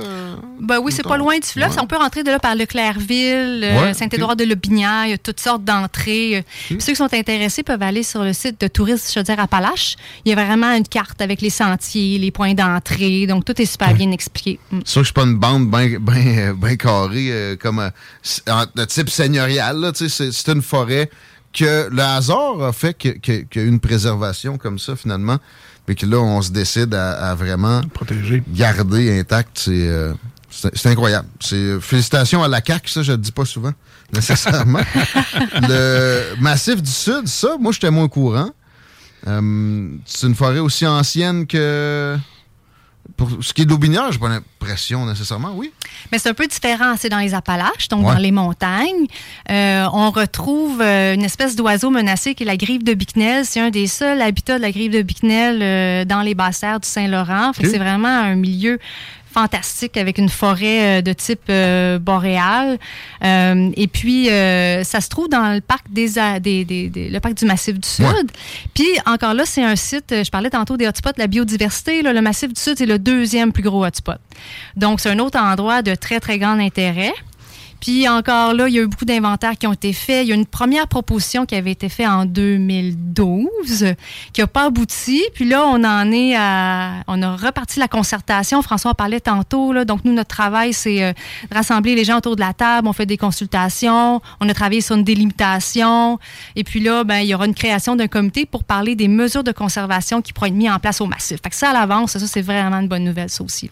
À ma connaissance, euh, c'est ça, ça, je veux dire, en général, pas nécessairement très bien protégé. dans ce coin-là, euh, ben, euh, si tu passes un peu plus loin, il y, y en a une réserve euh, à, frontière américaine. J'oublie son nom exact. Mais c'est assez peu présent. Tu me disais, François, c'est quoi, 2 on, atteint à peine 2 avec ce qui est annoncé en ce moment. Pour Chaudière-Appalaches? Pour Chaudière-Appalaches, quand il y a plein de régions qui ont réussi à atteindre du 12, du 14% puis que mondialement, là, pour, pour les prochaines années, l'objectif, c'est du 30 ouais. Euh, bon, avec différents euh, degrés, vous nous parliez un peu de degrés tout à l'heure. Euh, les ambitions à venir pour le, le CRESA, le Conseil régional en environnement, je dire ça, ça ressemble à quoi? Est-ce qu'on on a des, des initiations dans les cartons directement? On a des projets spécifiques pour se rendre à 5% 10% Ben, on faut qu'on fasse par projet, mais on en a un autre, hein, qu'on a déjà commencé des consultations sur le territoire. Oui, tout à fait. Donc, il y a le Massif du Sud dont on a parlé. Hmm. Il y a aussi près du Mont Sugarloaf, dans le parc des Appalaches. Ben, il y en a une, une espèce de, de, protégée. J'oublie son... Il y a déjà des aires protégées dans le secteur. L'idée, c'est d'agrandir les aires protégées existantes. C'est super ah. important pour hmm. assurer la connectivité, la protection des hmm. valeurs euh, euh, écologiques, de la faune, etc. Donc, nous, on regarde un secteur maintenant le plus proche du lac Talon. Il y a de plein de beaux milieux humides, d'espèces menacées, vulnérables. Donc, on travaille aussi en concertation avec le milieu en vue de, d'obtenir un autre aire protégée dans le secteur. Fait ça, serait la prochaine, ça, mettons? Ben, c'est ce qu'on veut, nous. On a l'impression. oui, c'est ça. Euh, mais sinon, à part ça, il y a, Combien il y en a? Il y, a Frontenac, il n'y a pas énormément de, matériel protégé. Outre peut-être des milieux humides. Je voyais d'ailleurs hier que la Ville de Québec veut protéger euh, des, milliers de, kilomètres, ou de... J'oublie la, désignation exacte, mais c'est très ambitieux. Est-ce qu'on était ambitieux plus en milieu humide dans Chaudière-Appalaches qu'autrement? Ben, il y a des différents types de la protéger. Tu en as parlé tantôt. Donc, il y a des écosystèmes forestiers exceptionnels. Ça, c'est des vieilles forêts qui ont été protégées. Il y a le Parc national Frontenac, tu en as parlé. Il y a des petits secteurs aussi, des réserves naturelles. Donc, ça, c'est des gens, des individus qui ont décidé de soit privés, qui ont mmh. décidé de faire un don écologique, d'avoir une fiducie sur leur, leur terrain en vue de les protéger les valeurs écologiques à perpétuité. Puis ça, c'est super important parce qu'en Chaudière-Appalaches, on a seulement 15 de terres publiques. Donc, c'est sûr que si on veut atteindre, euh, hmm. en tout cas, un plus haut pourcentage à protéger, il va falloir regarder du côté des terres privées. Donc là, les citoyens peuvent être mis à contribution. Puis on a plus de gens qu'on peut penser là, qui sont intéressés par ce genre de mesures-là. C'est très occupé comme territoire. C'est quoi l'ambition du CRESA pour euh, le, pourcentage? Là? Oh, on, a, on, a, parlé de 15% la BTB, euh, c'est ça, on peut pas se comparer avec ça. La Côte-Nord non plus. Ouais. Il y a des régions presque pas peuplées par kilomètre carré. Ici, c'est incomparable. Il y a des, je, sais que tu me corrigeras, José. Je sais qu'il y a des concertations plus spécifiques pour les régions au sud. Parce qu'évidemment, 30% c'est national. Au Canada, le Québec vise 30, 30 mais il y, a des territoires, on, on va sûrement pouvoir dépasser 30% au nord. Puis bon, mais bon, est-ce que est-ce qu'on a un, objectif tranché pour les territoires du sud? Moi, j'en connais pas qui a été tranché, là. Non. Non, mais l'objectif, c'est que le Sud contribue le plus, possible, à l'atteinte du 30% puis qu'il y a une belle représentativité à la fois dans les Appalaches, dans les passères du Saint-Laurent. Donc, on puisse avoir l'ensemble des écosystèmes représentés dans ce, gros portrait de la conservation euh, de Chaudière-Appalaches puis du Québec. Puis encore là, corrige-moi, mais de temps en temps, il faut penser un peu dans une notion de corridor aussi. Hein? Oui, pour que Ça, puisse se transférer d'une zone à l'autre, pas être cantonné. Ouais. Euh, ça, je, viens d'attraper le gouverneur de la Californie, il se faisait, il se faisait roaster un peu à la télé par un présentateur plutôt républicain.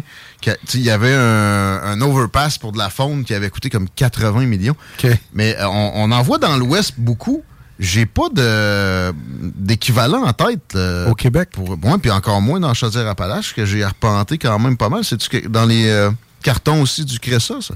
Du CRECA, euh, en fait, nous, on va pas travailler là-dessus directement, mais le ministère des Transports fait des corridors phoniques sous les routes. Ah, il y en font déjà? Oui, oui, il y en font. Il y en font. Ouais, on les voit pas nécessairement parce qu'on roule, mais il y en a. Tu sais, comme dans l'Ouest, ça va être annoncé souvent. Ouais. que la faune, des fois, est un peu plus grosse là-bas. Un grizzly, euh, ouais. c'est pas subtil nécessairement. Euh, c'est vraiment fascinant de, vous écouter, puis euh, je suis pas, pas, mal convaincu qu'il y a du monde qui voudrait aider à la conservation. Euh, moi, le premier, c'est ça que j'allais dire. Je, viens de finir une biographie de, Teddy Roosevelt. Mhm. Ça donne envie. Ça a été parmi les premiers qui a, fait en sorte qu'il y a des, euh, y a des parcs, hein? territoires protégés qui ont eu euh, vraiment ce titre-là aux États-Unis. Yellowstone avait déjà un genre de titre, mais le monde allait chasser euh, pour l'industrie carrément sur place. Fait qu'il a vraiment fait beaucoup de choses. mais pas juste ça, tu sais, si on protège pas, c'est une perte énorme pour les générations futures, ça se retrouvera jamais. Oui, puis, tu peux atteindre un seuil où, où tu as tellement de la biodiversité qu'elle revient plus. Ben, c'est ça. Que tu beau après ça dire on va laisser tranquille 15 ans, puis elle revient pas. Puis peut-être que le, prochain médicament contre le cancer est, je sais pas moi, dans la, la, seigneurie de. Possiblement. Euh, donc, euh, s'il y a une responsabilité en environnement qui, qui plus atteignable, plus concrète, qu'il y a bien d'autres problèmes qu'on pointe toujours, notamment les gaz à effet de serre. Pourtant, eux autres font beaucoup d'ombre. Euh, c'est ça. Qu'est-ce que les gens peuvent faire pour, euh, pour euh, participer, pour que ça s'améliore dans Chaudière-Appalaches ou ailleurs, là, en, termes de protection de territoire au Québec? C'est une bonne question. Ben, premièrement, il va y avoir, bon, on parlait de l'objectif d'atteindre 30% d'air protégé euh, au Québec. Il y a une consultation, consultation en ligne qui va être euh, ah. publiée dans les prochaines semaines. Donc, euh, donc, sur le site du ministère de l'Environnement, on va pouvoir trouver toute l'information. Donc, les gens peuvent participer à cette consultation-là, donner leur opinion, dire à quel point c'est important pour eux. Il ne faut pas oublier qu'on parle souvent de biodiversité, mais la biodiversité, c'est le vivant.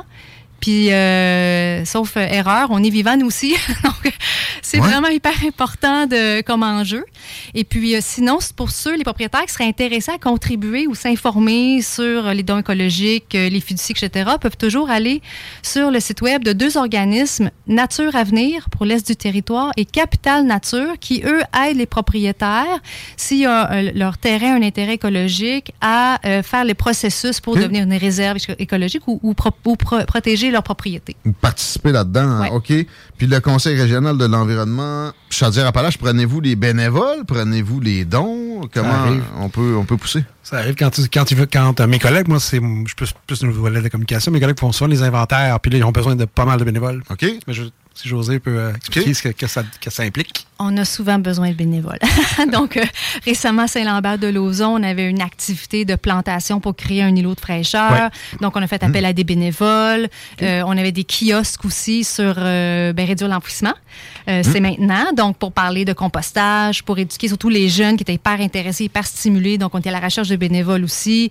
on est un organisme de bienfaisance également. Donc, s'il y a des gens qui sont intéressés à faire un don, ben, peut aller sur notre site web. Tout à fait. Aussi simple que ça. Puis euh, si on tape CRECA, C-R-E-C-A, on, .qc.ca. On tombe, dessus, directement. Merci d'avoir été avec nous autres aujourd'hui. Merci de nous avoir reçus. C'est un grand plaisir, mais félicitations pour euh, ce travail-là qui, a mené à la préservation de ces, territoires-là. Euh, c'est colossal. Puis c'est quelque chose qui normalement va durer. Parce qu'à date, euh, des, aires protégées virées de bord complètement, c'est très rarement arrivé. Rarement. Quand les gens l'ont, quand ils voient les, bienfaits d'avoir une aire protégée, c'est rare qu'on recule après. Effectivement.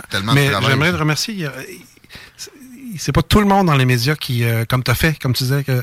Ah là, je pense que avant, avant qu'on rentre en onde, justement, que tu en parlais, hein, que tu avais déjà confronté des politiciens sur cette idée-là. Philippe Bouillard. Philippe manquait d'air protégé. Ouais, lui, j'en avais mêlé. Alors, ce rôle-là aussi, de, de quelques personnes dans les médias là, qui sont euh, sensibles à ça, est très important aussi. Les radios de Québec, c'est pas nécessairement reconnu pour euh, des, des, poussées de, de volonté de protection environnementale. On a la radio de Lévis. Fait que. Euh, peut-être meilleur que d'autres. Vive Lévis.